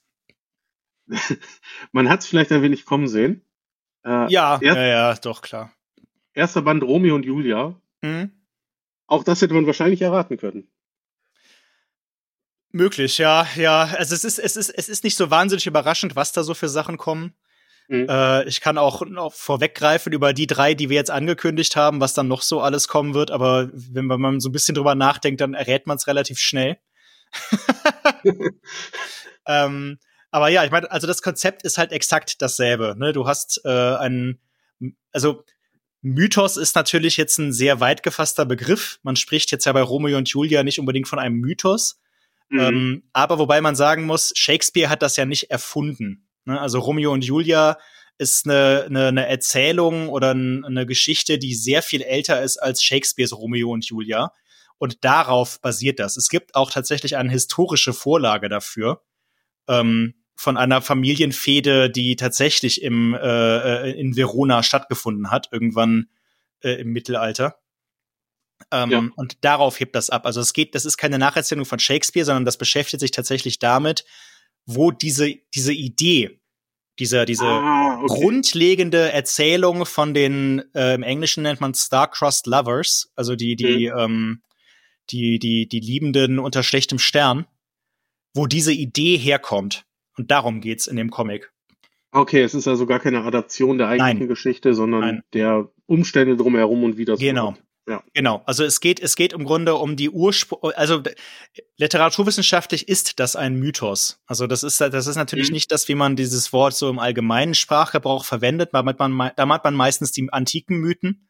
Aber ein Mythos ist halt genau das, irgendwie so eine Kernerzählung der Menschheit, wie von Liebenden, die sich nicht lieben dürfen. Und da geht's halt drum. Und Romeo und Julia ist halt das Beispiel, was hier gewählt wird, weil es das, das bekannteste ist. Aber es gibt in der Literaturgeschichte ganz viele davon. Hero und Leander, äh, Tristan und Isolde. Also das gibt's noch und nöcher und gibt's auch immer wieder und immer noch. Und äh, das, das ist äh, ja genau. Ja, guck mal. Was ist das Konzept davon? Das hat's für mich gerade deutlich interessanter gemacht. Ja, naja, naja. Ich war am Anfang auch, dachte ich so, ach, das ist aber verschenktes Potenzial, aber nachdem ich dann das Konzept verstanden hatte, ähm, die anderen beiden, die jetzt, wir machen auch da wieder zweimonatlich, ne? Mhm. Äh, Im August kommt dann Adam und Eva. Das ist natürlich recht biblisch, ja, wobei es halt einfach um Schöpfungsmythen generell auch geht. Also macht's noch interessanter für mich tatsächlich. Ähm, ja. Adam und Eva ist zwar so der bekannteste, der biblische Mythos natürlich der bekannteste, also der christlich-biblische Mythos. Aber das ist jetzt nicht der einzige Mythos, der davon ausgeht, dass ein Mann und eine Frau geschaffen wurde, die dann aus einem Paradies gekehrt werden. Und genauso ja. im Oktober haben wir dann Don Juan. Und Don Juan, da geht's auch nicht, also es gibt ja auch einen historischen Don Juan, aber es geht auch nicht nur um die Oper oder das Theaterstück oder Don Giovanni oder äh, Don oder Casanova, sondern es geht einfach um die Figur des Verführers. Okay, ja. Ne, was halt auch ein, ne, ein, ein Mythos oder ein Motiv ist, was in der Literatur und Menschheitsgeschichte andauernd wieder vorkommt. Schatten der Aufklärung zum Beispiel, ne? Also dieser Comic, den wir im mhm. Mai haben. Das ist auch ein Don Juan-Erzählung, einfach. Ja, verstehe ich. Ich glaube, jetzt finde ich das Konzept sogar noch ein bisschen spannender als vorher. Mhm. Ähm, weil es natürlich viel mehr Einfluss hat. Ne? Man, man liest viel und hat dann natürlich irgendwie noch so ein, so ein Metathema dabei, woher kommen denn die Figuren oder die Szenarien oder ja. was auch immer ich äh, tagtäglich lese und wo finden die ihren Ursprung. Ja, es ist deutlich spannender als das, was, was, was man meinen könnte. Es kommen dann auch so Sachen wie Lancelot zum Beispiel, was so der, mhm. die, der, der Arche, der, dann das Beispiel für den archetypischen ähm, äh, Helden ist. Ne? Also der, der, der, der tragische Ritter. Ja. Äh, Don Quixote wird es wahrscheinlich auch noch geben. Äh, haben wir jetzt in dem, Progr in dem Monat auch noch mal, aber er wird 100 pro auch noch bei den Mythen der Welt auftauchen als der der der der tragikomische Ritter oder der Ritter von der traurigen Gestalt oder der der Schelmenritter. Also da gibt's äh, ne, oder so Sachen wie wie Till Eulenspiegel oder Simplicissimus, solche Figuren. Ja. Ne, es ist das das ist schon immer noch sehr anspruchsvoll und sehr cool die Serie. Ja, äh, klingt auf, für mich auf jeden Fall interessant und ist äh, vielleicht doch ein Blick wert, finde ich. Ähm, hatte ich eigentlich schon ehrlicherweise abgeschrieben. Weil ich dachte, noch eine Nacherzählung von Romeo und Julia bräuchte ich jetzt nicht. Ja, also aber es ist tatsächlich nicht, nicht ganz das, ja. Ja, ja, und eben drum interessanter. Ja. Ähm, Don Quixote hattest du gerade schon angesprochen. Ja, genau. Äh, Finde ich optisch super interessant. Sieht ganz toll aus in den Leseproben. Ja, wir haben ja inzwischen, also wir machen jetzt ja mehr oder weniger alles von den Gebrüdern Brisi. Ja. Die, also was die so machen. Wir haben ja gerade das, das Inferno von Dante gemacht. Mhm. Ähm, von den beiden erzählt und vorher hatten wir schon die toll dreisten Geschichten von Honoré de Balzac. Und da kommt auch noch mehr in Zukunft. Aber der Stil ist natürlich phänomenal. Und ähm, anders als äh, äh, Georges Bess, der relativ überschaubare Romane auf viele Seiten adaptiert, bringen die Brisi-Brüder halt unfassbar dicke Klopper auf relativ wenig Seiten und also, gut, also mein Don Quixote hat jetzt 200 Seiten der Comic, das ist nicht wenig, aber Cervantes, aber das sind halt beide Teile von Cervantes Roman. Ja. Und das sind, glaube ich, irgendwie so 600, 700 Seiten. Und ich, äh, ja, jeder braucht seine so, Herausforderung, ne? Das, ja, also die, die arbeiten sich halt an der Reduzierung ab. Oder was war das für Das Inferno haben sie auf 152 Seiten. Ich glaube, Dantes Inferno hat 800 Seiten Verserzählung. Ne? Also das muss man schon wollen. Also das muss man schon richtig wollen, das zu lesen. ähm, ja, aber es ist äh, ja Literaturadaption. Sowas verkauft sich auch immer sehr gut muss man sagen. Also wir würden das nicht machen, wenn es nicht äh, eine breite Leserbasis finden würde und das tun die immer. Das ist sehr cool für uns, dass die auch, auch so unverdrossen weitermachen. Ja, und da kriegt, habt ihr ja mittlerweile echt viele von. Ja. Ähm, ich durfte vom Winde verweht äh, für den Comic Talk ah, ja. ja, ja, ja, ähm, stimmt. Kommt irgendwann die nächsten Wochen. Genau. Ähm, ja. Rate und, mal, wer noch, wer zum Comic Salon Erlangen kommt. Äh, die Gebrüder? Nee, aber Pierre hm. der, der Autor ah. von Wände verweht. Ah, okay. Ich war schon, ich war schon ähm, ja, interess interessanter Gast auf jeden Fall. Ja, ich, ähm, auf da freuen wir uns sehr drauf. Ja, das glaube ich. Sorry, dass ich jetzt, jetzt immer so. Das, diesmal. Ja, ja, es sind viele Leute dabei. Sorry, dass ich es immer so unterbringe, aber äh, ich dachte. Nö, nö, ich, ich finde das auch interessant. Ich freue mich so, dass wir diesmal so früh dran sind, dass ich es wirklich allen erzählen will. Ich finde ich find das interessante Infos. Umso attraktiver ist der Besuch äh, des Comic-Salons. Ja. ja. Ähm, was haben wir hier denn noch? Ähm, ein sehr generisches Cover, finde ich, was nicht bedeutet, dass mich das nicht anspricht. Ähm, äh, Black Horizon. Mhm. Ähm, sieht recht düster aus. Ja, ist es auch sehr. Und auch die Zeichen würde ich jetzt sagen, sehr, sehr Popkultur. Ähm, ja, ja. Recht modern. Ja. Äh, aber Sci-Fi, dann hat ja. dir das gefallen? Was ähm, du da ähm, bisher davon gesehen hast? Ich finde es gut. Das ist so Cos Cosmic Horror so ein bisschen. Kosmischer okay. Military Sci-Fi Horror Crossover Gedöns.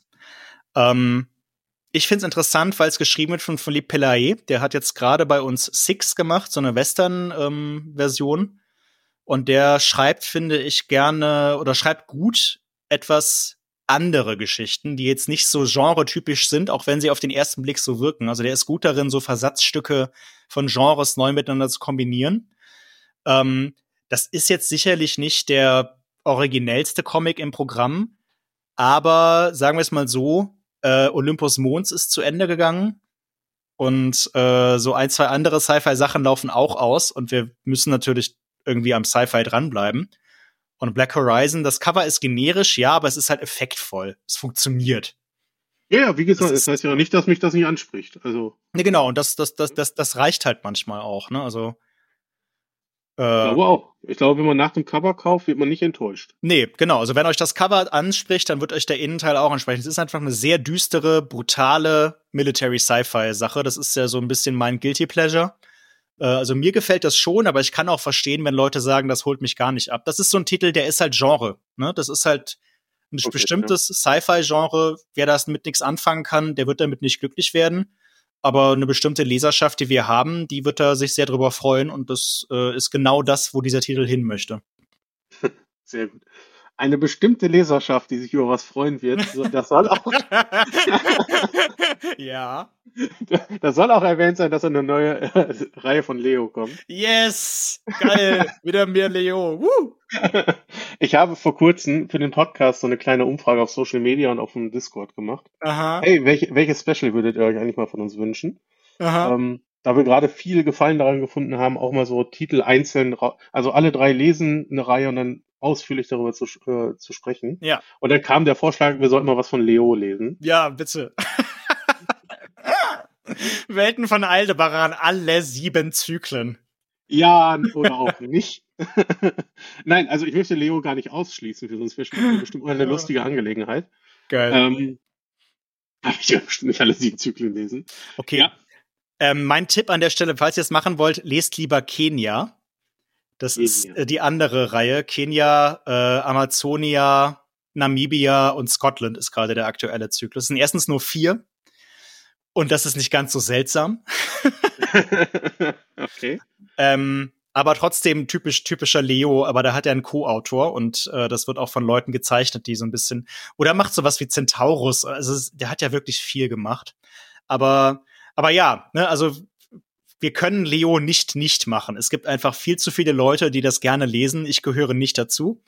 Aber das muss ich ja auch nicht. Denn ähm, wir wissen ja, was wir unseren Fans schuldig sind. Und wenn Leo weitermacht, dann machen wir auch weiter. Und im Herbstprogramm ist auch neuer Leo drin. Äh, das wissen wir auch jetzt schon. Also, wenn da was kommt, dann, dann ist das auch bei Splitter. ja, ja, ist doch äh, ein guter Service für die Leute, die es gerne lesen wollen. Ja. Ähm, ich bin gespannt. Äh, ich habe noch nie einen Titel von ihm gelesen. Ich war bisher von der Optik schon abgeschreckt. Ja, ähm, ja. Ich, aber mal, mal gucken, was die anderen beiden sagen, ob sie sich auf ja, das ja. mal irgendwann einlassen. Also ich, ich habe ich hab ein paar Sachen von ihm gelesen. Ich verstehe teilweise, also von der Handlung her kann ich verstehen, was Leute, dass Leute gerne dranbleiben, weil es halt es, es ja, weil es halt irgendwie wie auf eine auf eine gute Art nicht so überraschend ist. Es ist eine sauber erzählte Geschichte, ohne dass man jetzt irgendwie, wenn man umblättert, die Angst haben müsste, dass da jetzt irgendwas kommt, was alles in Frage stellt, was mhm. man bisher gelesen hat. Und die Qualität ist halt über diesen langen Zeitraum dann auch doch sehr, sehr konstant. Aber ich kann mit den Zeichnungen auch überhaupt nicht leben. Nee. ja, und müssen wir ja nicht. Nee, müssen wir nicht. Ich, ich, ich vielleicht kurzfrist, kurzzeitig mal, ja. wenn ich das dann lese. Ja. Und vielleicht packt mich ja auch. Mal gucken. Maybe, maybe. Vielleicht sind wir hier in einem Jahr oder in einem halben Jahr und das Blatt hat sich komplett gewendet. Ich freue mich über jeden Titel, den er ankündigt, wer weiß. ähm, wo es auch weitergeht, ist der Inkal. Äh, ja, ja. Psychoversum. Ich habe den ersten Zyklus bis heute nicht geschafft. Äh, den den, den Urinkal. Oder also den Urinkal, ja. Ja, ja, ja. Mhm. Äh, ich, ich, ich schon, aber ich weiß nicht, ich könnte jetzt nicht mehr sagen, worum es geht. Also so ab Band 3 hat's mich dann ein bisschen verloren.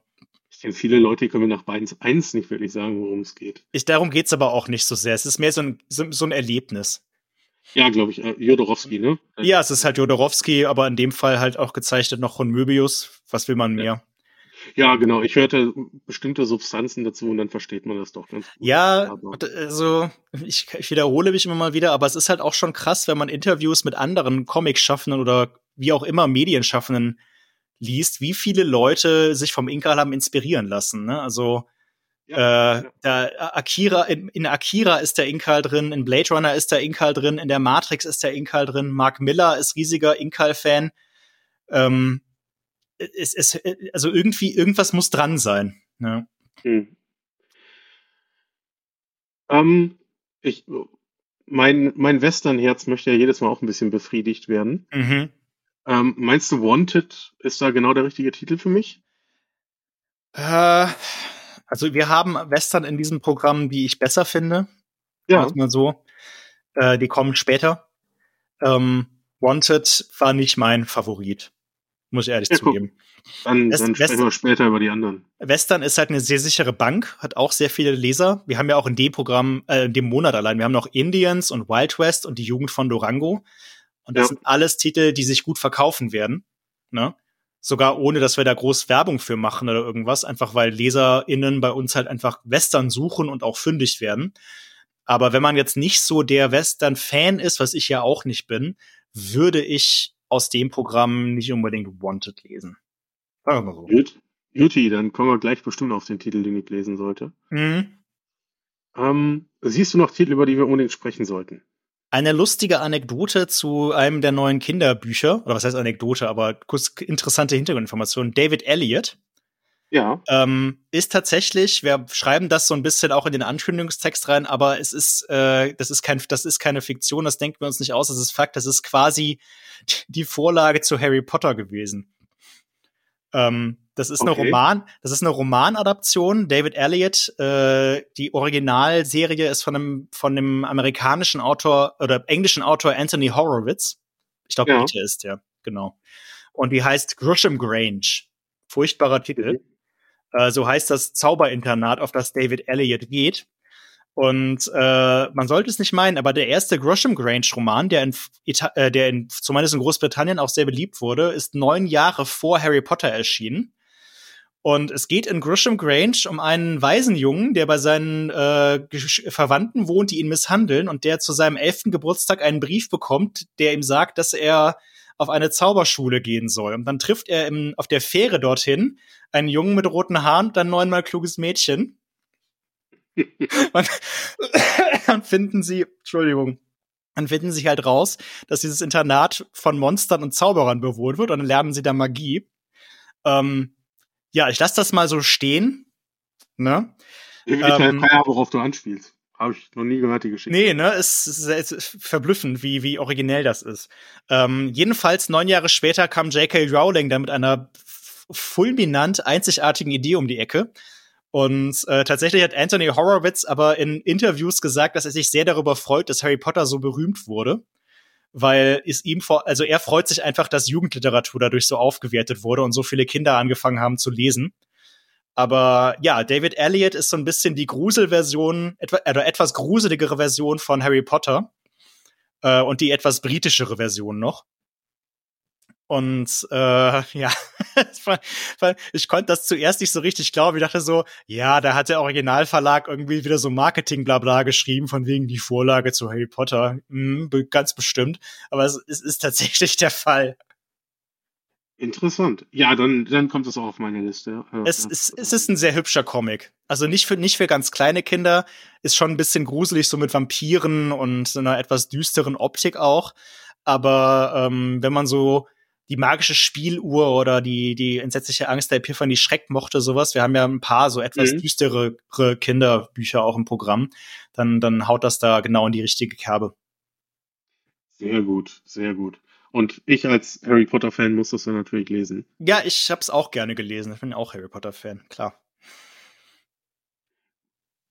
Ähm, ähm sorry? Sie, genau, ich wollte dich nur fragen, siehst du noch etwas, worüber wir sprechen sollten? Nee, in dem Monat eigentlich nicht. Da können wir meinetwegen gerne weitergehen. Juli. Genau, Juli. Äh, was mir, also sehr viele Fortsetzungen in dem Monat. Und welche Stimmt, mir sofort, ja. welche mir sofort ins Auge springt. Mhm. Bitterroot 3 kommt nach drei Ja. wir haben es wir haben's geschafft. wir haben es geschafft. Sehr schön. Ich freue mich. Ich freue mich. Es geht endlich weiter. Ja, und auch zu Ende, meine ich, ne? Das ist der letzte Band. Durchaus möglich. Äh, ich habe es im amerikanischen gar nicht mehr so sehr verfolgt.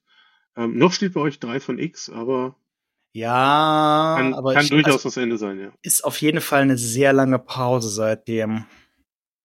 Ja, ja manchmal ist das dann ja auch am Grunde das, das Ende. Ja.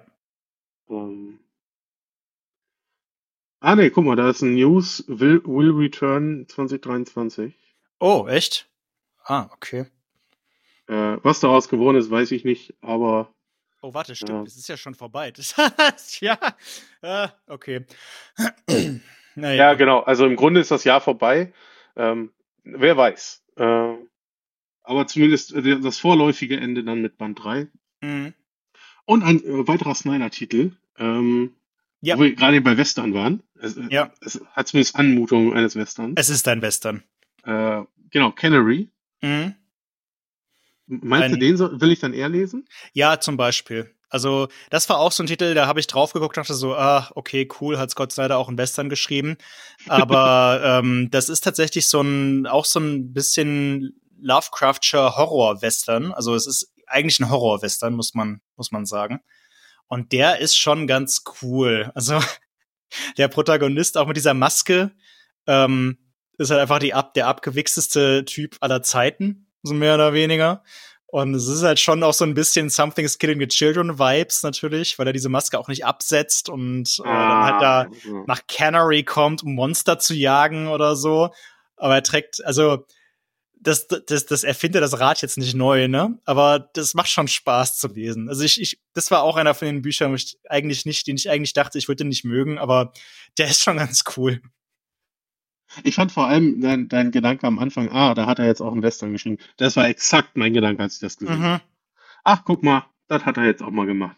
Ist, also, ist es ja natürlich auch irgendwo. Er hat jetzt halt auch mal einen Western geschrieben, aber es macht schon Spaß. Ne? Also, Sehr gut, ja. Snyder macht ja schon Spaß. Und Dan Panosian ist auch ein guter Zeichner. Also, mhm. das ist richtig solide gemacht. Kann man gar nichts gegen sagen. Sehr schön, das freut mich. Ähm, wir hatten eben schon viel über Literaturadaptionen gesprochen. Hm. Ähm, und ihr bringt das vergessene Land. Ähm, ja. Habe ich selber noch nie gelesen. Also ich kenne es natürlich. Mhm. Ich kenne auch so grob den Inhalt. Ähm, mhm. Ist ja auch wichtig für die Science Fiction gewesen, ja. ähm, das originale Werk. Aber ich glaube, gelesen habe ich es, glaube ich, nie. Und ich glaube, dann werde ich mir das mal als Graphic Novel ähm, angucken. Ja, Rice Burroughs habe ich auch nie gelesen. Ich habe auch nie äh, äh, ähm, äh, äh, Howards gelesen. Also diese ganzen Pipe, Pipe, mhm. Sci-Fi, Pipe-Abenteuergeschichten, das ist alles komplett an mir vorbeigegangen. Aber ähm, ja, der war für die Sci-Fi sehr wichtig auf jeden Fall. Und das ist jetzt so eine kurze Adaptionsreihe. Das werden insgesamt vier Titel, wo verschiedene ähm, französische Zeichner äh, alles, ich glaube, aber alles szenariert von Eric Corberan. Ähm, äh, äh, äh, ähm, Romane von Burroughs adaptieren. Also wir haben das Vergessene Land am Mittelpunkt der Erde, die Prinzessin vom Mars, glaube ich, gibt's da noch und Tarzan mhm. bei den Affen. Ne, also ja, also seine bekanntesten Sachen. Genau, die, die seine ja. vier bekanntesten Sachen. Jeweils als, also in Frankreich sind das, äh, glaube ich, immer Doppelbände, also zwei Bücher. Wir packen die immer in eins, dann hat man eine abgeschlossene Geschichte in einem Buch.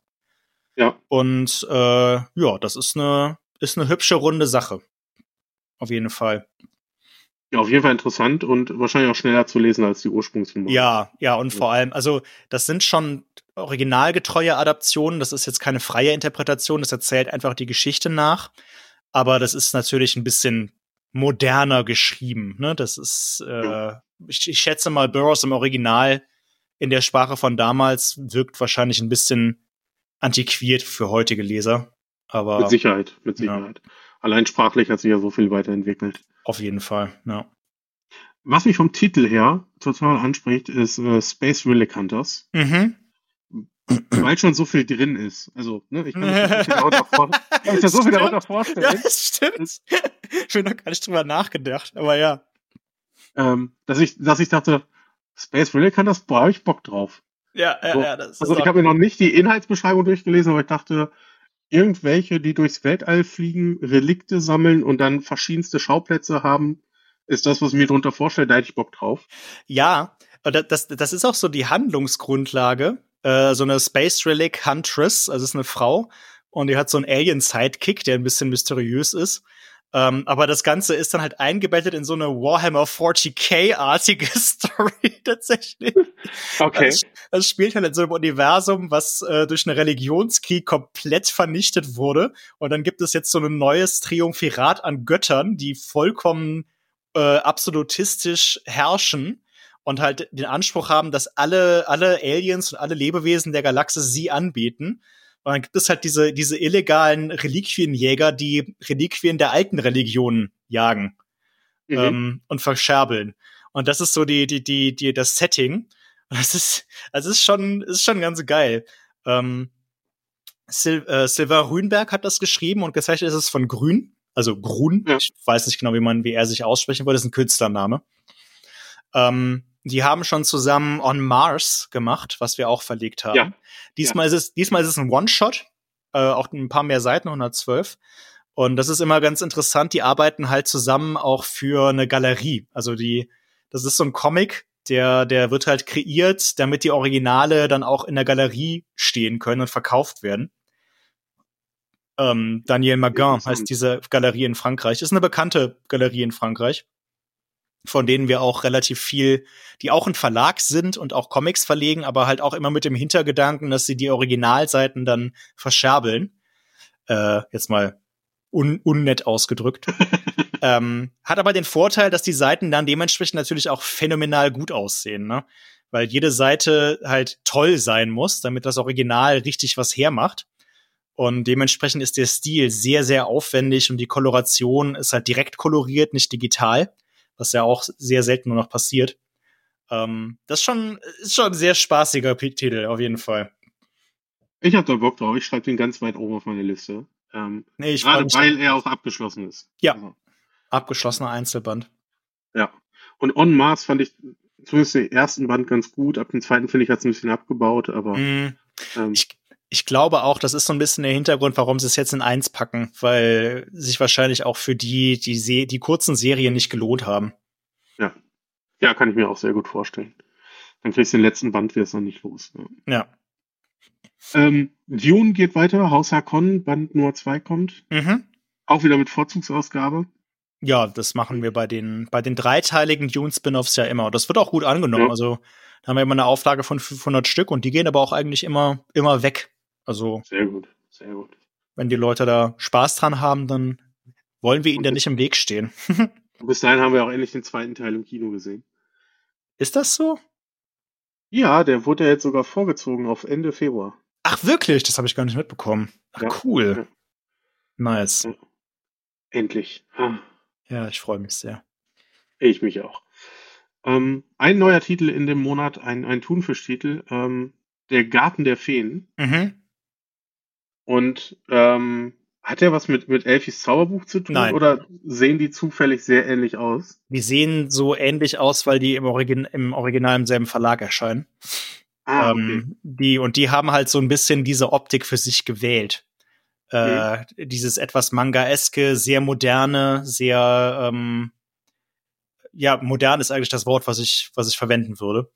Ähm, mit so etwas, etwas anime-mäßigen äh, äh, Bildsprachen. Darum, darum, daran liegt das. Und es ist, es ist tatsächlich selber Autorin wie Elfis Zauberbuch. Also okay. Audrey Alvet. Ja, ich dachte nur beim drübergucken, dachte ich, ach, guck mal, das sieht sehr ähnlich aus. Ja, tut's auch, aber das, das, das hat auch einen Grund, aber es hängt storymäßig in keiner Weise zusammen. Okay, ich verstehe. Ist eine ganz eigene Geschichte. Bisschen für etwas ältere LeserInnen Kinder, so ab zwölf, mhm. würde ich schätzen. Ähm, muss ich zugeben, nicht ganz meins, aber das sind die wenigsten Kinder-Comics. Ähm, ja. Spielt natürlich auf den geheimen Garten so ein bisschen an. Ne? Ah, okay. Ja. Äh, ich verstehe. Und damit, aber das ist eine, ist eine sehr moderne, sehr schmissig erzählte Story. Mhm. Ja, und damit, das sind im Juli quasi die Neuheiten. Ähm, ja. Siehst du bei den Sachen, die äh, weitergehen, noch irgendwas, was wir erwähnen sollten? Gesondert. Nö. Elfis Zauberbuch geht tatsächlich weiter. Passenderweise mhm. im Juli mit dem Weihnachtstitel. Äh, haben wir wieder gut hinbekommen. ähm, nee, aber wir können gerne zum August. das war ein Seitenhieb, den keiner sonst verstanden hat. Okay. Ähm, August. Ähm, Blackhammer Nummer 8 kommt und mhm. damit quasi ja auch das zumindest vorläufige Finale von Blackhammer. Das vorläufige Finale, ja, genau. ähm, ich glaube, das habe ich, das habe ich letztes Mal schon über Reborn Teil 3 gesagt, dass es das Finale ist. Ich hatte Unrecht. Ähm, da ist das Finale Finale. Es ist vermutlich das Finale Finale. Aber ich glaube, irgendwo hat Jeff Lemire auch schon verkündet, dass er damit noch nicht fertig ist mit dem Universum. Du, ich, ich weiß es so langsam auch nicht mehr. nee, genau. Also er hat, er hat schon in mehreren Interviews gesagt, eigentlich gehört ja zu seiner Superheldenwelt auch immer noch mal ein, ein Restart, ein, ein Reboot. Oh. Ähm, und das könnte er sich da auch vorstellen. Okay. Ich muss ehrlicherweise sagen, also im Grunde hat er ja recht, ne? Also wenn du wirklich alles machen willst, was Superhelden angeht, dann gehört das mit dazu. Ähm, ja, ob es notwendig ist, ich weiß nicht. Ich weiß aber mit dem Ende von Reborn, das hat mich wieder sehr abgeholt, ehrlicherweise. Ich habe es nicht gelesen, ehrlich gesagt. Ich war dann irgendwann raus. Ja. Ja, so geht es sehr vielen und ich habe die Hauptserie immer weiter gelesen und mhm. war jetzt am Ende sehr, sehr zufrieden. Also ich fand es sehr, sehr gut. Okay.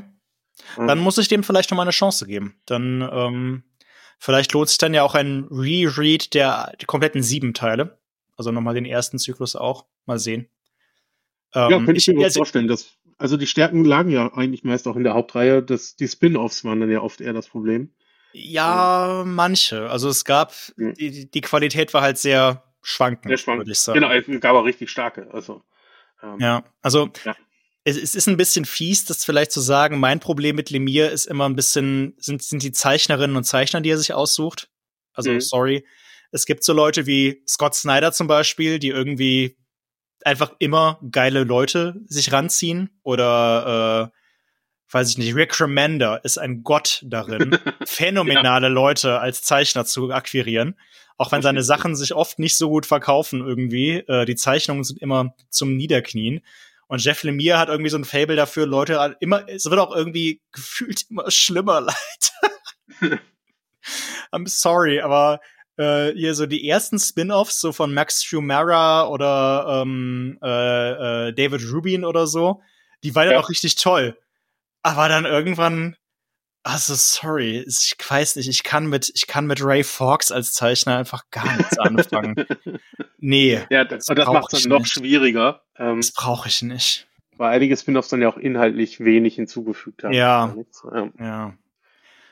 Aber ähm, äh, versuch das Ende ruhig noch, versuch Reborn im Zweifel ruhig nochmal. Ähm, mir hat das sehr gut gefallen. Ja, okay. Und äh, da, bei das Ende bin ich dann mal gespannt, wie, wie das aussieht. Ähm, ja. Ich werde es auf jeden Fall durchziehen bis dahin. Ja, also ich, ich habe die Bücher hier stehen. Ich habe mir gerade nochmal umgedreht. Die stehen hinter mir gerade, sozusagen. äh, ich muss mich halt nur nochmal damit auseinandersetzen, wahrscheinlich, ja. Ja, verstehe ich. Manchmal hat man auch Titel, die funktionieren gerade für einen nicht. Ja. Ähm, das ist dann so. Ähm, ich möchte zumindest äh, freudig erwähnen, dass Something is Killing the Children weitergeht mit dem siebten Band. Natürlich, ja. Das ähm, für mich jedes Mal ein Page-Turner. Ja, also, ja, ja. Ähm, wenn das kommt. Und äh, daneben ein, ein Western, Western Love. Ja, genau. Den, den würde ich auch auf jeden Fall empfehlen. Der ist sehr cool. Ähm, ist, ist, ist, ist eine Liebesgeschichte, ist eine Love Story, ne? Also sagt der Titel ja auch schon. Aber ja es ist halt, es ist halt so und das ist halt so komplett anders als jeder anderen Western oder jeder Liebesgeschichte auch im Western. Also erstmal Liebesgeschichte im Western habe ich bewusst noch nie gelesen, so richtig. Ja. Äh, vor allem eine ernst gemeinte Love Story und vor allem dann auch noch so eine, die so abläuft, weil es halt es geht halt damit los, dass er sie zufällig irgendwo sieht und er ist dann so wie vom Donner gerührt und äh, geht ihr dann irgendwie hinterher und versucht mit ihr zu flirten und sie will davon halt gar nichts wissen. Und äh, obwohl er halt, er ist halt irgendwie so ein mittelloser Outlaw und sieht aber sehr gut aus. Und sie ist halt irgendwie so eine Köchin in, in, in irgendeinem so Kaff und äh, langweilt sich so von ihrem Leben und dann ist es halt, es ist halt tatsächlich eine ernstzunehmende Liebesgeschichte, die halt nicht so mit, die ist halt nicht so klischeehaft, weil die sie wirklich, weil er wirklich um sie buhlt und dann aber halt äh, sie so eine, so eine, so eine realistische Darstellung, wie die beiden dann so zusammenfinden. Dann kriegt er sie irgendwie doch rum, ja, willst du nicht doch heute Abend vielleicht, ich komme auch nur vorbei, wir reden ein bisschen, essen vielleicht nicht Kleinigkeit, meinst du, ja, gut, meinetwegen, okay, wenn es sein muss, komm halt rum und dann holt ihn aber seine Vergangenheit ein, weil er, wie gesagt, Outlaw ist und eigentlich für einen ganz anderen Auftrag in dieser Stadt ist. Den vergisst er halt komplett, weil er sich so Hals über Kopf in sie verliebt. Und dann zieht er sie aber in so eine kriminelle, in so eine kriminelle Bankraubgeschichte mit rein. Und dann sind sie am Ende beide auf der Flucht. Also es ist, es ist sehr cool. Also ich hatte da sehr viel Spaß bei. Und den, den, ich bin da sehr großer Fan von, von dem Comic. Ja, guck mal, das, das klingt wirklich ungewöhnlich. Ich habe gerade darüber nachgedacht, Liebesgeschichte. Nee, also eigentlich im Western ist immer so, lebt mit der Frau und seinen Kindern irgendwo in der Hütte. Genau. dann muss er, dann muss er weg. Ja. Oder er kommt von irgendwo wieder und die sind tot. Ja. Und das sind eigentlich die beiden Szenarien, die es wahrscheinlich gibt. Er darf auf jeden Fall nicht da sein. So. Ja. Genau. Wer hat Besseres zu tun? Er muss, er muss ja irgendwo Leute erschießen. Genau. Oder muss der Essen holen und wiederkommen oder, weiß ich nicht, Ja. eine Rinderherde irgendwo hintreiben. Man weiß es nicht. Und es gibt ja inzwischen auch eine Menge Western, wo die Frauen die Protagonistinnen sind. Also zum Mhm. Beispiel Ladies with Guns oder Mondo Reverso ist ja auch so ein, so ein Twist, so ein Gender-Twist auf, auf äh, Western. Und bei Six, was ich vor kurzem mal erwähnt hatte, sind auch äh, die so die marginalisierten Gruppen des Western-Genres die Protagonisten. Und das ist jetzt aber halt ja einfach so eine so eine so eine Liebesgeschichte in dem Genre. Fertig. Und das ist einfach, also, das ist einfach schön. Es ist einfach gut erzählt und macht Spaß. Sehr schön. Ja, schreibe ich mir auf die Liste und äh, mit, mit den Western. Vielleicht wird's genau der dann. Ähm, ich gut. Sieht auch toll aus. Also sehr cartoonesk. Ähm, Ja, Nicht, nicht ganz so realistisch und ernst gehalten, wie es eher meist Western sind. ja, nee, der ist äh, sehr, sehr modern und äh, aber trotzdem detaillier detailreich. Mhm. Cool. Ähm, ich muss was gestehen. Wir haben heute schon festgestellt, ich bin ein einfacher Mann. Mhm. Und ähm, Herbst an der Bucht der Sommet, ja, ich habe da nicht reingefunden. ja, Obwohl ich das gut finden wollte. ja. Ich kann ja, ich kann ja nicht sagen, woran es liegt. Ich habe ich hab den Band gelesen und dachte danach, ja, hast du jetzt Okay. gelesen? ja, Äh, vielleicht habe ich zwischendurch mal irgendwo den Faden verloren, dass ich das nicht so ganz äh, nachempfinden konnte. Aber ihr bringt einen, Mhm. zweiten, einen zweiten Titel. Ähm, ich glaube, selbes Kreativteam. genau, ja, ja. Das werden, Ja. ins, das werden insgesamt auch vier werden.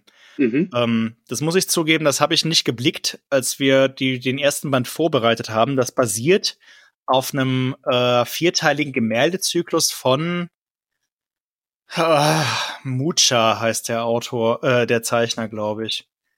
Okay.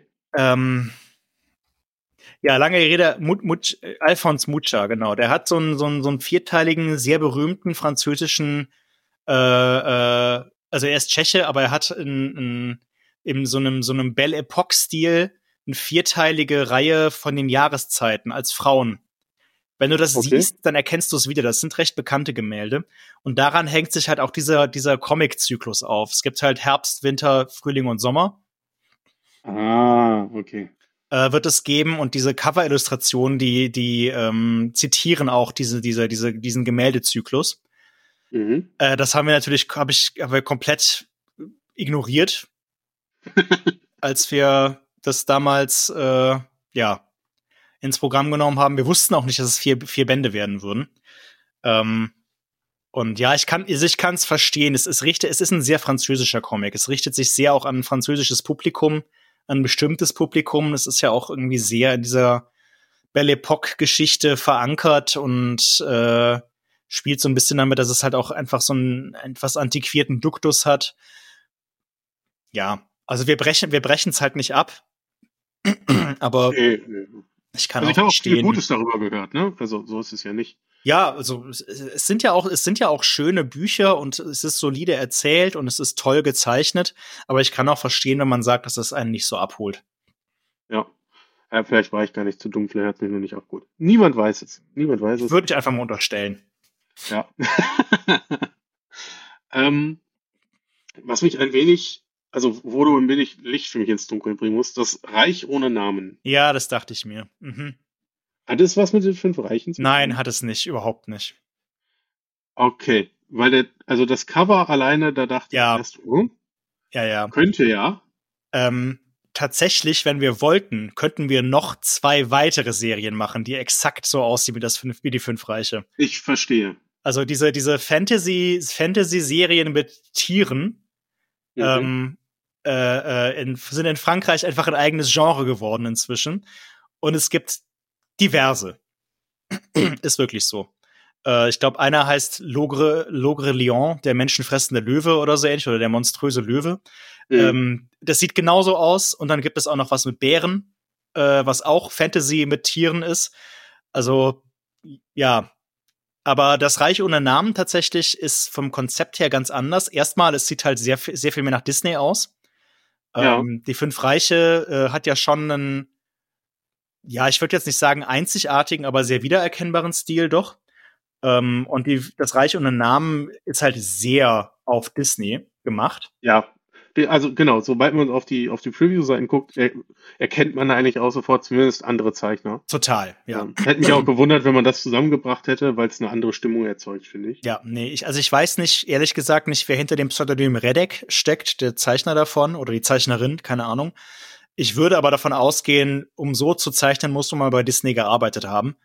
Ich würde davon mhm. ausgehen, dass das jemand ist, der irgendwie mal bei Disney war. Äh, so wie Alessandro Babucci ja auch mal bei Disney war zum Beispiel. Äh, ja, und das sieht man seinen Zeichnungen auch irgendwie noch an. Ja, und hier ist auch, hier ist viel König der Löwen. Ja, super viel König der Löwen. Der, der Löwe auf der ersten Seite sieht einfach aus wie Simba, der Ältere. Ja. ja ähm, und das ist auch mit Kalkül, weil diese, diese etwas niedliche, unschuldige Zeichenstil wird halt von der Handlung komplett konterkariert. Das ist im Grunde ein Shakespeare'sches Drama. Das ist so eine Art lose Adaption von Hamlet mit mhm. Tieren. Ähm, deshalb es sind, werden drei Bücher, äh, drei Bände und äh, das ist vom Autor, ähm, übrigens der Autor von Sieben Detektive, Harry Kana. Oh. Ja, ja. Ähm, also da ist Konzept hinter. Der hat das konzipiert als Dreiteiler, weil es auch in drei Akten, wie ein Theaterstück, wie ein dreiaktiges Theaterstück soll das funktionieren. Und jeder Band ist ein Akt und es ist halt so, eine, so, so ein Herrschaftsdrama oder eine Herrschaftstragödie in diesem Tierreich. Das Reich okay. ohne Namen. Ja, ja. Also das ist sehr ähm, anspruchsvoll tatsächlich. Ja, beim Autor der äh, sieben Detektive hat es für mich dann doch ja. wieder. Doch, also das kann man, die Assoziation ist naheliegend auf jeden Fall, aber das so, so wie, so wie äh, Fünf Reiche irgendwie so ein Tier-Fantasy gewordenes Game of Thrones ist, ist das Reich ohne Namen so ein Tier-Fantasy gewordener Hamlet. Okay. Interessant. Ähm, ja, voll. Ich dachte, erst, so. ich, dachte, ich dachte erst, oh, dann wollen sie nur im Schatten irgendwie mitschwimmen. Nee, nee, nee. Aber dann hättet ihr es wahrscheinlich auch nicht ins Programm aufgenommen. Nee, nee, nee. Also wir könnten, wie gesagt, wir könnten noch deutlich mehr so ein Kram machen, aber das ist der, das ist der erste davon, der uns wirklich gefällt. Ähm, auch weil, also die, ich, ich, ich finde Disney-Optik geil, muss ich ganz ehrlich zugeben. Man, das ist ein Stil, den man kennt, natürlich, ja. aber das sieht halt toll aus. Was willst du machen? Ja, absolut, absolut. Da, ähm, das soll doch nicht so klingen, als, als würde ich das ablehnen. Ähm, habe ich auch nicht so, habe ich auch nicht so verstanden. Aber ähm, also ich oft kann man ja auch irgendwie so, man könnte ja auch böse sagen, ja, das sieht halt aus wie Disney, what's the big deal? Aber Disney ist halt nicht umsonst so ein beliebter Stil geworden. Das ist einfach, das schlicht etwas in uns an. Ja, genau, das ist dann der Big Deal in dem Moment. Also. Genau, ja, ja, sti stimmt, stimmt eigentlich, ja, du hast recht. Ja, stimmt. Ähm, siehst du sonst Titel in dem Monat, über die wir sprechen sollten? Auch da viele Fortsetzungen. Viele Fortsetzungen, man muss ja, ne? Äh, ja, also, da, dafür werdet ihr auch sehr geschätzt, also dass ihr die Dinge fortsetzt. Ähm, aber wir können meinetwegen gerne weitergehen. Western Love ist mir wichtig, fünf Reiche, äh, Quatsch, das Reich, ja, jetzt habe ich selber äh, Das Reiche ohne Namen äh, finde ich gut, dass ich dazu ein paar Sachen sagen konnte, aber dann können wir gerne auch einen Schritt weitergehen. Ja. In den September. September. Ähm, das von dir schon angesprochene Clear kommt. Mhm, ja. Und das, das Mietshaus. Ähm, yes. Ich freue mich schon drauf. Ähm, ja. Aus, aus dem Mythos hatten wir ja jetzt ähm, 10.000 schwarze Federn, hieß es, glaube ich. Genau. Und Passage. Die Passage. Ich hatte irgendwie The Hole oder so im Kopf, aber die Passage war es. Ja, es geht um ein Loch im Boden. Also genau, ganz genau. falsch liegst du nicht. Und beide haben mir wirklich gut gefallen. Ja? Ähm, okay, das freut ja. mich. Und ich habe da jetzt richtig Bock drauf, da noch mehr zu erfahren. Ähm, und freue mich daher auf das Mietshaus, was dann hoffentlich das nächste Puzzlestück so ein bisschen für das große Ganze ist. Also vom Konzept her finde ich das Mietshaus bisher am besten tatsächlich, mhm. weil es äh, halt einfach sieben, sieben Nachbarn, sehr verschiedene Leute in diesem Haus da schon. Es ist einfach so ein klassisches, was heißt klassisch, weiß ich nicht, aber so eine sehr vom lokal reduzierte Horrorstory. Sieben Schicksale, sieben verschiedene Leute, die dann irgendwie so zusammengewürfelt werden und diesem Horror ausgesetzt sind. Ähm, ja, viel mehr muss ich dazu, glaube ich, auch gar nicht sagen. Nee, Andrea Florentino zeichnet wieder, Jeff Lemire schreibt. Ich Wie bin dabei. Na dann. Genau. ähm, ich bin. Das ist total einfach bei mir. Manchmal. Manchmal, ja. Ja. Ähm, was, glaube ich, viele freuen wird, ich habe selber nicht gelesen, ähm, aber ein nächster Teil von Die Adoption kommt. Ja. Mhm. Oder ein, also es, es steht keine Nummer dran so richtig. Nee, es ähm, hat auch keine so richtig. Ähm, die Adoption, die erste Zyklus, also es ist im Grunde der zweite Zyklus. Mhm. Ähm, äh, äh, äh, die erste Zyklus hatte ja zwei Bände. Ja. ja. Ne? Und es geht um eine Adoption, ja, so. Ne? Also im ersten Band wird äh, ein kleines Mädchen aus Peru, ja, doch Peru adoptiert. Und jetzt im zweiten Band wird ein kleiner Junge aus dem Jemen adoptiert. Äh, Wajdi. Okay. Und äh, beim ersten, die Adoption, der erste Band ist halt super gut angekommen. Und den zweiten haben dann viele nicht mehr gekauft. Ähm, weil der zweite Band dann halt auch einen Ortswechsel hat, weil der erste Teil, das heißt, konzeptionell ergibt das Sinn. Der Adoption 1 spielt halt in Frankreich und äh, die Adoption 2 spielt in Peru. Ah, okay. Und das, ja. ich schätze mal, dass das jetzt beim zweiten Zyklus so ähnlich ist, dass der erste Teil in Frankreich spielt und der zweite dann im Jemen. Ähm, aber wir haben dann halt gesagt, das ist sowohl für unsere Verkaufszahlen als auch für die Leserinnenschaft besser, wenn wir beide Bände, den ganzen Zyklus einfach zusammenpacken Mhm. Und dann haben wir gesagt, dann machen, nennen wir es jetzt nicht die Adoption 3, sondern sagen die Adoption Wajdi oder zweiter Zyklus, Doppelband und fertig. Ja. Aber also auch da kann ich sagen, das lohnt sich, das kann ich dir wirklich empfehlen, mal zu lesen. Die Adoption ist ein wirklich sehr, sehr anrührender, sehr warmherziger, sehr schöner Comic und auch ein Comic, den man ganz toll Leuten schenken kann, die Comics sonst nicht lesen. Ja. Das ist wirklich so ein, so ein Ding, das, das, das, das illustriert so ein bisschen auch wie die alten Knacker zum Beispiel oder wie trotz allem Liebe oder ähm, diese Art von Graphic Novel illustriert einfach äh, für Leute, die jetzt mit so Genres wie Sci-Fi oder Horror oder Teenage Mutant Ninja Turtles nicht, nichts am Hut haben, illustriert halt, wieso Comiclesen gewinnbringend sein kann, weil es einfach eine wunderschöne Geschichte ist. In wunderschönen, aber gut zugänglichen Zeichnungen. Ähm, tolles Geschenk, auch zu Weihnachten übrigens. Ist ein bisschen spät, das jetzt zu sagen, aber Weihnachten ist ja nächstes Jahr vielleicht auch wieder. ja, wenn ihr, wenn ihr das hier, wenn das hier rauskommt, ist der erste Weihnachtstag. Ja, ja, ja, ja. Frohe Weihnachten. ja, frohe Weihnachten. Stimmt. Nee, aber äh, steht auch schon lange auf meiner Leseliste, rutscht nur immer mal wieder nach unten. Ähm, ja. Weil ich aber auch wirklich nur Gutes darüber gehört habe. Schade, dass dann gerade der zweite Teil so ausgelassen wurde.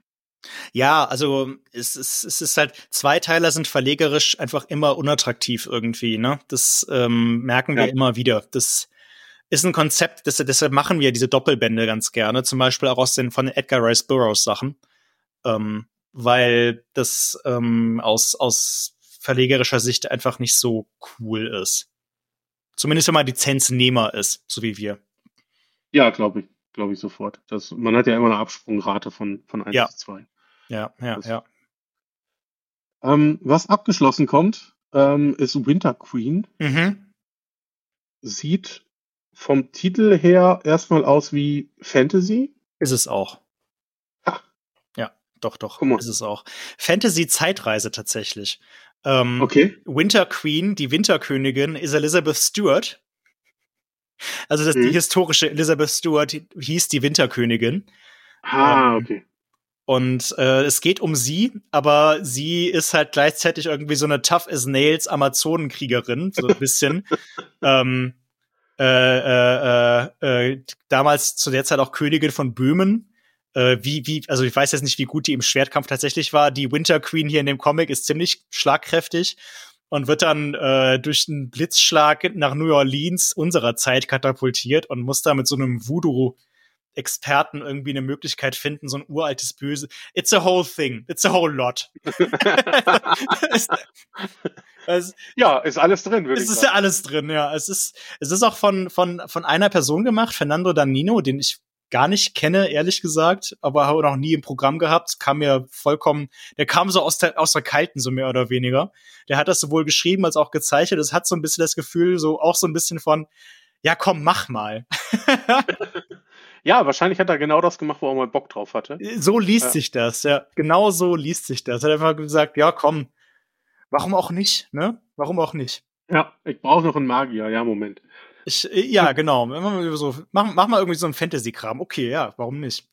Ähm, das sieht halt, das sieht halt schon irgendwie geil aus. Das ist ein sehr moderner Stil. Äh, schon franco-belgisch, aber halt auf so ein, ein bisschen amerikanisch angehaucht.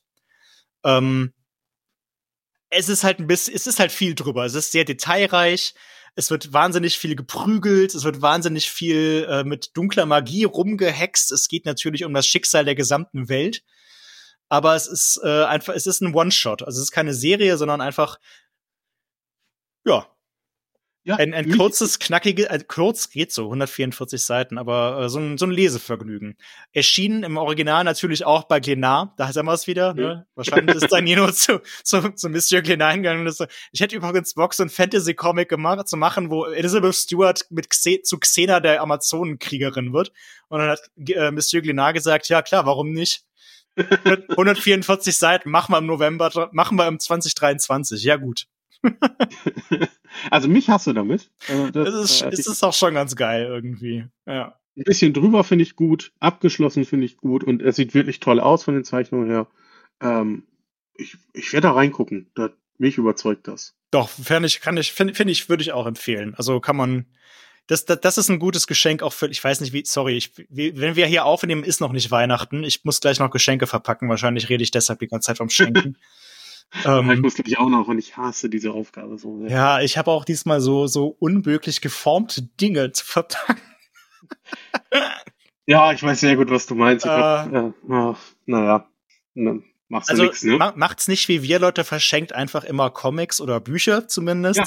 Die sind ja. schön rechteckig, sind einfach zu verpacken. Ja. Der ein, ein Comic habe ich ja auch dabei, da habe ich ja extra geschrieben. Äh, weil ich Ach ja, stimmt. Nicht mehr gekommen ja, bin. Mhm. Ähm, ich habe aber schon wieder vergessen. Äh, die, um, darf ich sagen, oder? Ja, natürlich. Die Hand Gottes, den Maradona-Comic. Stimmt. Er hat es ja. nachgefragt. Und ich hatte die ganze Zeit immer das, diesen Cover vor Augen, wo so ein Typ mit so einem Ball am Kopf und ich habe dann immer Kopf. Nee, Schädel. Nein. Sehr schön. Ja, richtig. Ja, richtig. Warum ist eigentlich keine Hand auf dem. Ach Gott, das ist ja, mhm, ja. Es war aber, äh, mir wurde dann auch äh, herangetragen, als ich immer erzählte, was ich verschenke, dass, dass man ihn wohl unter dem Namen kennt, den Fußballer. Ja, ja. Dass deswegen ja, ja. allen anderen klar ist, dass der Titel so sein muss. Okay, dann ist ja ähm, gut. Ja, nur mir, nur ich halt nicht. Naja. Ja, ich bin da auch nicht so affin zu dem Thema. Was mehr wie klassische Fantasy aussieht, äh, mhm. äh, auch, und auch der Untertitel verrät mir, dass es wahrscheinlich eher in die Richtung geht. Äh, Pendragon Oh ja. Das, verlo das verlorene Schwert. Oh ja. Oh, ähm, hab, hab, ich da, hab ich da Bock drauf. das dachte ich mir, das dachte ich mir. Das ist von dem Team, was auch äh, Elric und Hawkmoon macht. Ja. Oder genauso ist es, also gu guckt euch die Leseprobenseiten an, die wir auf der Webseite haben. Es geht halt auch genauso. Es ist einfach, es ist einfach viel von allem und richtig und einfach auf die Fresse drauf. Und, das, und das ist auch genau der Grund, warum ich das ganz gerne lesen möchte. Ja, ich, ich habe da auch, ich freue mich da auch schon sehr drauf. Es ist halt eine, eine sehr lose Adaption von einer Artus-Sage. Ja. Ähm, äh, Pendragon ist ja der Name von, äh, der Nachname von Artus. Hm. Äh, Artus Pendragon, sein Vater Uta Pendragon, das geht ganz gerne verloren. Ähm, aber äh, das, das bezieht sich so ein bisschen auf den Ursprungs, auf den Ursprung dieses Mythos demnächst wahrscheinlich auch zu lesen in, der My in den Mythen der Welt übrigens. Ne? Also unser Programm ist inzwischen so groß, dass es, dass es in sich selber Kreise schlägt. Nein, das ist ein großes Konzept von euch. Das ist ein ja. sehr großes Konzept von ja, euch. Ja, ja, ja, genau. Das bügeln wir sehr lange dran rum. Ja. Da, das planen wir schon seit langer Zeit. Hm. ähm, Nein, aber es, es gibt ja tatsächlich einen historischen Artus, oder zumindest wird das vermutet, der war aber Kriegshäuptling. Mhm. Ähm, und äh, hier geht's natürlich trotzdem viel um Magie und Tierwesen und die Römer, die irgendwie versuchen, die heidnischen Rituale der, äh, der, der großbritannischen Ureinwohner. Ist das ein Ding, was man sagt? Ich weiß es nicht. Ähm, also der Briten zu unterdrücken und dann kommt Merlin aber und hat einen Plan, wie er das alles wieder gerade rückt und dann muss er den, den, den faulen Kriegshäuptling Artus Pendragon dazu bekommen, das Schwert Kalibur aus dem Stein zu ziehen äh, oder aus dem See und dann, dann wird aber in der Hinterzeit, in der Hintergrund kreuzigen die Römer dann halt die ganze Zeit irgendwelche irgendwelche Heiden und es gibt Waldgötter und Wehrwesen und gigantische Schlachten und alles ist vollkommen drüber. Ich finde das gut. ich, ich finde es total geil. ich, ich freue mich auch schon, wenn Hawkmoon weitergeht. Äh, ja. Und äh, das wird mir bestimmt die Zeit bis dahin sehr gut überbrücken. Total. Also wenn, wenn ihr, das ist, das ist so eine Art von Fantasy-Comic, hinter der ich stehen kann. Wenn ihr, äh, wenn ihr Bock, wenn ihr Elric bochtet und wenn ihr Hawkmoon gut findet, dann ist Pendragon, ist es einfach exakt, exakt das. Nur noch mal, noch mal eine Schippe drauf, würde ich fast sagen. Und optisch halt auch echt eine Bank, ne? Was also, für ein Brett, ey. Was ja. für ein Brett. Ja. Das ganz weit oben, als ich gesehen habe, dass was kommt, ja. Yes. Ja. Nee, also da, da habe hab ich, hab ich sehr viel Lust drauf. Der September wird gut. Mhm.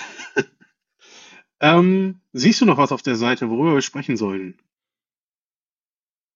Tarzan bei den Affen. Aber müssen wir nicht drüber sprechen. Ich wollte nur, wollte nur darauf hinweisen. Das ist, das ist der zweite Teil von den Burroughs-Sachen. Nee, wir können gerne äh, zum Oktober weitergehen. Oktober und damit der letzte Monat. Ähm, genau. Zuerst fällt mir auf jeden Fall auf, äh, Night Eaters 2 kommt. Yep. Ähm, wir haben es gerade erst besprochen bei Pau. Mhm. Ähm, und ich war ja ganz fasziniert davon, weil es ganz anders ist, als ich erwartet hätte. Ach, und mich ja, ja, ja, ja und, stimmt. Und mich halt immer gut überraschen konnte. So, ja. also auch inhaltlich. Ich habe am Anfang gedacht, ne, äh, hat man ja so einen Hochmut, ah, ich habe schon verstanden, Migrationsgeschichte wird mit Horror gekreuzt und jetzt ist das so ein Meta-Ding und ne? Und ja. dann pustet dich das halt komplett um, weil es in eine komplett andere Richtung geht, als du erwartest. Ja, ja, ja. ja. Da freue ich mich drauf. Schön, dass es weitergeht.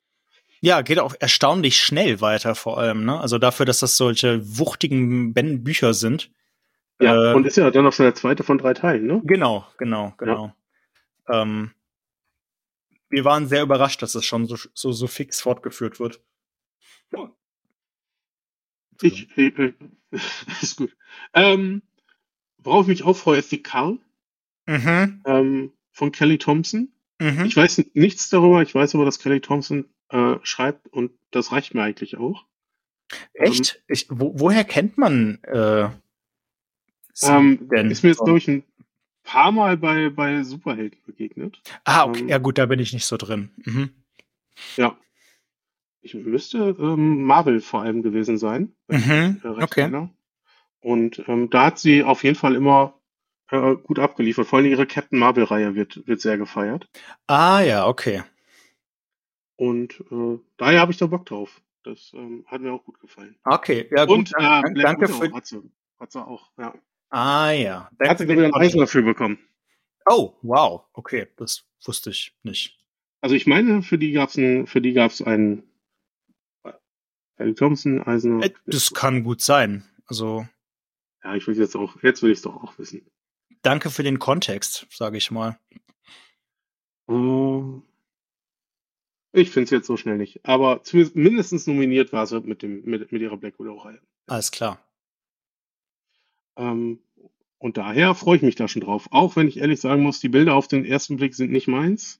Ja, ich weiß, was du meinst. Ich tue mich mit dieser irgendwie etwas airbrushigen Optik auch schwer. Also dieses, mhm. diese ultra realistischen äh, äh, Licht, Licht- und Schattenspiele. Aber das kann man jetzt auf Leseprobe nicht so sehen. Das dreht sich noch ein bisschen, wenn sie in die Parallelwelt gehen.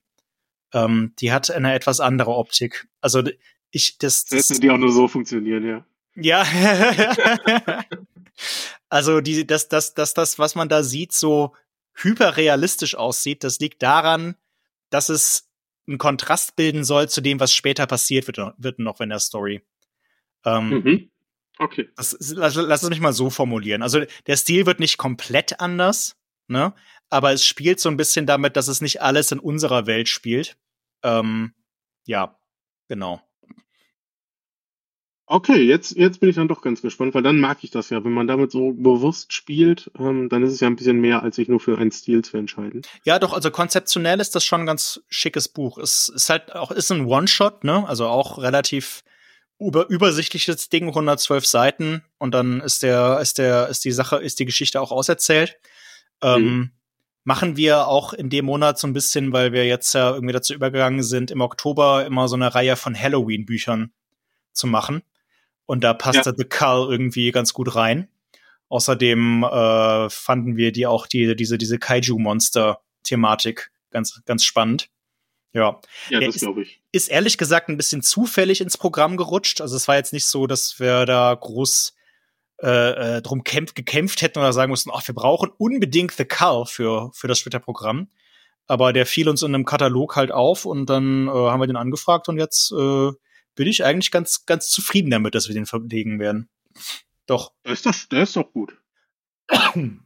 Wo ich sehr auf den Buchrücken gespannt sein werde, mhm. ist bei dem Buch Unheilige Bräute der grausigen oh. düsteren Haus der Nacht des finsteren Verlangens.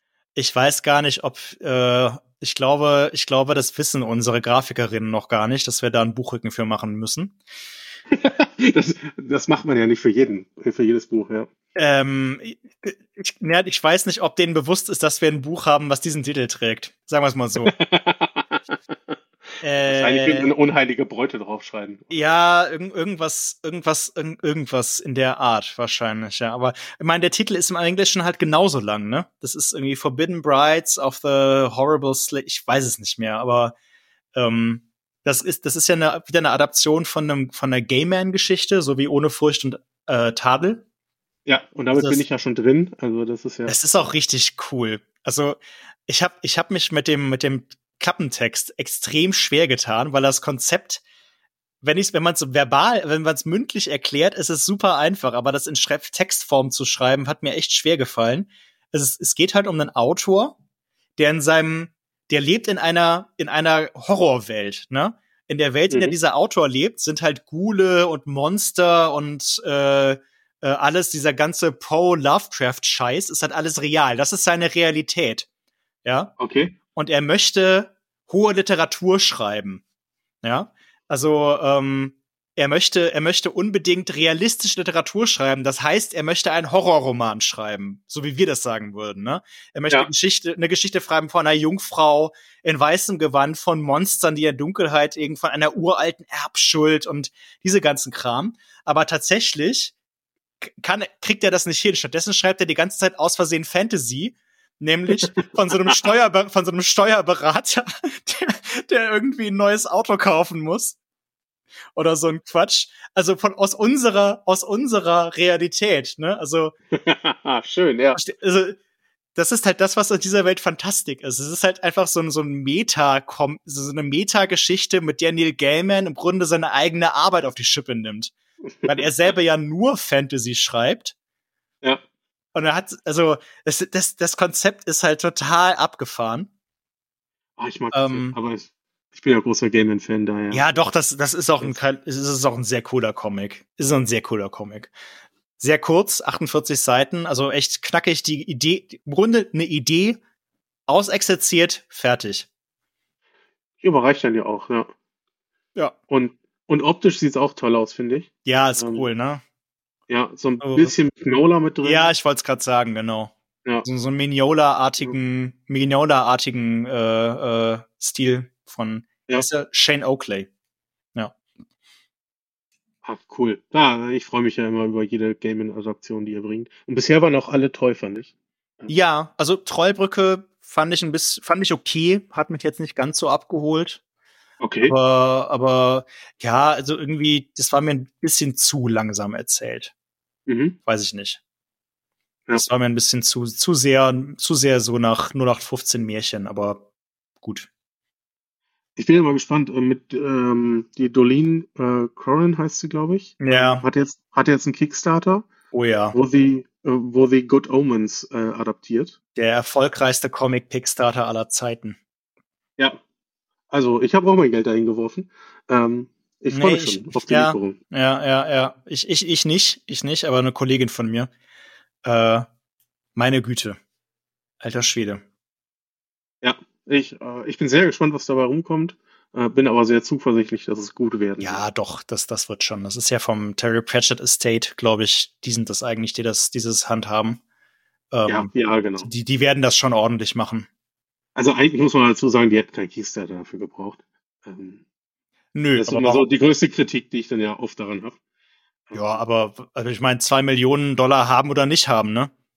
Ja, aus, aus wirtschaftlicher Sicht verstehe ich das komplett. Aus der Idee der, ähm, der Plattform ist es natürlich, ähm, die Leute, die das Geld dann in die Richtung geben, die werden es halt nicht für, für Indie-Künstler ausgeben. Äh, aber ganz andere Diskussionen, die man mal woanders Ja, wobei, also das, das, das möchte ich relativieren. Colleen Doran mhm. ist sicherlich eine arrivierte Künstlerin, die, ähm, die einen Namen hat und auch Aufträge ranziehen kann. Aber die, die, die, die, also das ist jetzt nicht so, dass sie da, dass sie da gut Geld mitmachen würde. Never. Ever. Nee, das, nee, das sage ich auch gar nicht. Also, ähm, aber dass die, also die, die dahinter stehen, in dem Moment das zu launchen, wo Good Omens Staffel 2 anläuft, mhm. ähm, wo so eine krasse Fanbase da war, die Amazon über Jahre bequatscht haben, bis sie die zweite Staffel gegreenlightet haben. Mhm. Ich glaube, da hätte sich auch, wenn so jemand das finanziert hätte, hätte sich das auch gelohnt, der kommt. Ja, gut, aber also ich, ich persönlich, ich bin ja, ich bin ja, ich finde ja diese Kickstarter Crowdfunding Sachen grundsätzlich eine nette, eine gute Sache. Ja, und ich kann's, ich kann's irgendwo nachvollziehen. Ich kann's nachvollziehen.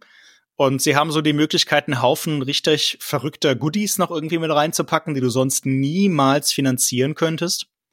Das stimmt. Ja. Und äh, also solange, solange die Leute, solange alle außer Neil Gaiman, der es wirklich nicht nötig hat, da gut bezahlt bei werden, bin ich happy. Ich weiß es natürlich nicht. Ja, das, das ähm, weiß niemand. Ähm, aber, aber nötig hätte er das mit Sicherheit nicht. Nee, ich, aber ich, ich, ich, ich, ist auch nicht, ist auch nicht böse gemeint. Ich habe auch nichts dagegen, dass Neil Gaiman daran Geld verdient, ne? Aber mir wäre es wichtiger, dass alle anderen daran Geld verdienen, weil Gaiman braucht's wirklich nicht. Aber Colleen ja, Doran, der gönn ich's. Ja. Der gönn ja, absolut, der. absolut. Ja, ich auch. Ähm, und ich freue mich auch schon drauf, weil bisher war alles gut, was sie adaptiert hat. Ja. Ähm, und da bin ich mir sicher, das schafft sie da auch wieder. Ja, bestimmt. Passenderweise zum Adaptieren, ähm, Frankenstein Alive Alive. Noch ein, ein Horror-Titel in dem Monat. Yes, ja. Ähm, ich dachte bei der Optik ist, im ersten Mal gucke ich drauf und oh, das kommt mir irgendwie doch bekannt vor. Ja. Wir hatten sowas schon mal angekündigt, ne? Ja, wir ja. mussten es dann wieder aus dem Programm nehmen. Ja, ähm, aber jetzt ist es da, Frankenstein kommt. Ja, es ist nicht das gleiche, ne? Wohlgemerkt. Ja. Ähm, ähm, schön, das letzte Mal, glaube ich, ein illustrierter Roman. Richtig, das darf man nicht durcheinander bringen. Also, ähm, Bernie Wrightson, der, der Zeichner, also der, der Hauptzeichner von Frankenstein Alive Alive, der hat ja ähm, tatsächlich einfach aus Lust und Laune sein Leben lang mehr oder weniger immer wieder Frankenstein-Illustrationen gemacht. Ähm, mhm. Ähm, also Illus zu, zu, zu, zu, zu Mary Shelleys Roman. Das war so einfach irgendwie so, so ein Ding, was ihn immer begleitet hat. Und viele Kenner von seinem Werk sagen auch, dass diese Illustrationen zu Frankenstein somit das Beste ist, was Bernie Wrightson überhaupt gemacht hat. Das wird schon was mhm. heißen. Wir hatten ja diesen illustrierten Roman eigentlich angekündigt, wo dann dummerweise unsere Lizenzgeber sich selber im Weg standen und den, das Ding zweimal verkauft haben. Äh, so ja. das, und wir haben halt leider den falschen Lizenzgeber gehabt gehabt. Und jetzt ist das bei so einem Kleinverlag, der, sorry, ich will nicht gemein sein, aber der es irgendwie nicht auf die Reihe bekommt bisher. Niemand weiß, wann dieses Buch erscheint. Mhm. Schade. Aber es gibt halt auch Frankenstein Alive Alive, wo Bernie Wrightson nach einem Szenario von Steve Niles im Grunde ein Sequel zu Frankenstein gezeichnet hat. Also die Geschichte des Monsters, nachdem es sich von seinem Schöpfer losgesagt hatte. Und äh, das ist das hier. Okay. Das ist äh, im Grunde die Nachfolgegeschichte zu Frankenstein. Tragischerweise auch da, Bernie Wrightson ist leider verstorben, bevor er es zu Ende führen konnte. Hat aber ähm, das letzte Heft, das letzte Viertel ist es, glaube ich, ähm, von Kelly Thompson, äh, Quatsch, Kelly Jones dann schreiben lassen, äh, zeichnen lassen. Meine Güte so von Kelly Jones zeichnen lassen. Also das ist quasi der Nachfolger, den Wrightson selber sich ausgesucht hatte, weil schon absehbar war, dass er es nicht schaffen würde, Frankenstein Alive Alive zu Ende zu machen. Und ähm, das kann man jetzt in unseren Leseprobenseiten nicht sehen, aber der Stil ist schon relativ nah dran. Also es ist, es ist nicht Wrightson, aber es ist schon eine würdige Fortsetzung, würde ich sagen. Aber wenn man es dafür dann zu Ende lesen kann, ist es das ja auch wert. Ja, genau. Also das ist dann, das ist dann das Ende der, der Story. Und das ist so, nicht Bernie Wrightsons Hauptwerk, da würde man sagen, wahrscheinlich, dass das die Illustrationen zur, zur, zum Roman sind. Aber es ist halt doch äh, so der Comic, dem, der so seinem, seinem liebsten Thema am nächsten kommt, wenn man so möchte. Ja. Ich verstehe. Ja, und äh, also optisch würde ich auch sagen, lohnt sich das auf jeden Fall. Ja, also total. Also Rides sind ja immer. Total. Ähm, die erste Leseprobe mit diesem Krokodil, was da von das der Decke ist schon irre, auch. ne? Ja, ja. Unfassbar. Das ist schon und irre. Was da alles in diesem Raum rumsteht. Ja. Das, und halt passend zum, zum Oktober, ne? Ja, genau. Passend zu Halloween. Was ja scheinbar auch bei euch weitergeht und ganz, daraus schließlich ganz gut läuft, sind illustrierte Romane. Mhm. Ähm, Ach so, ja. Auch Alice im Wunderland kommt. Ja, ja, ja. Ähm, ja, also ich würde jetzt nicht sagen, dass wir jeden illustrierten Roman machen würden, aber wir haben halt so unsere, genauso wie wir die Illustrations, illustrierten Romane von Vincent Mallier auch fortführen werden. Der hatte ja Arsène Lupin gemacht und Sherlock Holmes. Ähm, ja. Den ersten. Band, der erste, der ersten Fall von Sherlock Holmes. Da, ähm, äh, ein Fall in. Ja, Scharlachrot. Scharlachrot. Ja, genau. Studie in Scharlachrot. So. so. Äh, genau. Ähm, und, und, und wir hatten ja äh, von Mäusen und Menschen illustriert von Rebecca D'Outremer ins Programm genommen zuletzt. Und das ist auch echt ganz gut angekommen. Und ähm, da direkt im Anschluss hatten wir halt schon uns dann dahinter geklemmt, auch noch andere Sachen von D'Outremer ins Programm zu kriegen. Und das hat jetzt ein bisschen gedauert, bis wir die Lizenzen wirklich hatten oder bekommen konnten, aber jetzt haben wir halt auch Alice im Wunderland von ihr. Ja, und ähm, das ist eine ist eine schicke Sache, würde ich sagen. Ja, glaube ich auch. Werdet ihr dann im, im Buchhandel anders einsortiert? Also liegt dann Splitter wirklich bei den Romanen? Oder? Nein, leider nicht. Hm, schade. Ja. Ich hätte gedacht, dass das vielleicht so ein Weg für euch auch wäre dann. Ja, das wäre, wäre, das wäre schön aber tatsächlich die Lieferung, die wir kriegen es ja einfach alles zusammen geliefert mit den Comics. Und dann normalerweise ist einfach der, der Gedankengang, aha, Splitter, Comics, da in die Ecke, fertig. Aber das geht nicht nur uns so. Das, äh, dafür muss man dann tatsächlich, so wie Crosscult das mit ihren Romanen macht, eine andere Editionsform nehmen. Dann müssten wir zum Beispiel Softcover draus machen oder, ah, okay. ja, ja. oder halt ein größeres Programm damit fahren. Ich meine, das sind jetzt bei uns vielleicht ein oder zwei illustrierte Romane im, im äh, im Halbjahr. Ne? Ja, das, das, dafür lohnt sich's nicht, ja. Das ist wirklich mehr so, weil wir die ZeichnerInnen gut finden und gerne pflegen wollen bei uns im Programm. Das ist jetzt nicht, weil illustrierte Romane für uns so der, der Türöffner wären oder ja, also die verkaufen sich gut, ne, sonst würden wir es, könnten wir es auch nicht fortsetzen. Aber das ist jetzt nichts, was, was irgendwie den Comic irgendwie ablösen könnte bei uns im Programm. Ja, ich hatte gehofft, dass einfach, ne, also allein der Name spielt halt, wenn man den damit hätte so ein bisschen mehr streuen können. Mm. Ähm, weil man ein paar Romanleser, den wir mit nach Hause nehmen. Das nee, nee. Also, die, so, die, so, so eine Leserschaft erschließen wir tatsächlich eher durch so Sachen wie die Mythen der Antike oder die Literaturadaptionen. Mhm. Weil dann, dann halt irgendwie jemand hingeht und sieht, ah, Dantes Inferno als Graphic Novel, das könnte doch mal was sein. Das lohnt sich mal reinzuschauen. Das bestelle ich mir mal und stell das mal hin äh, vielleicht auch in die Belletristik und nicht in die Comic-Ecke oder auch in einem Laden, die gar keine Comic-Ecke hat.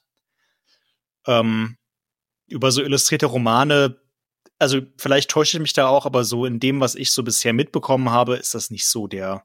Aber das macht nichts. Also ist nicht schlimm aus unserer Sicht. Das ist schon in Ordnung.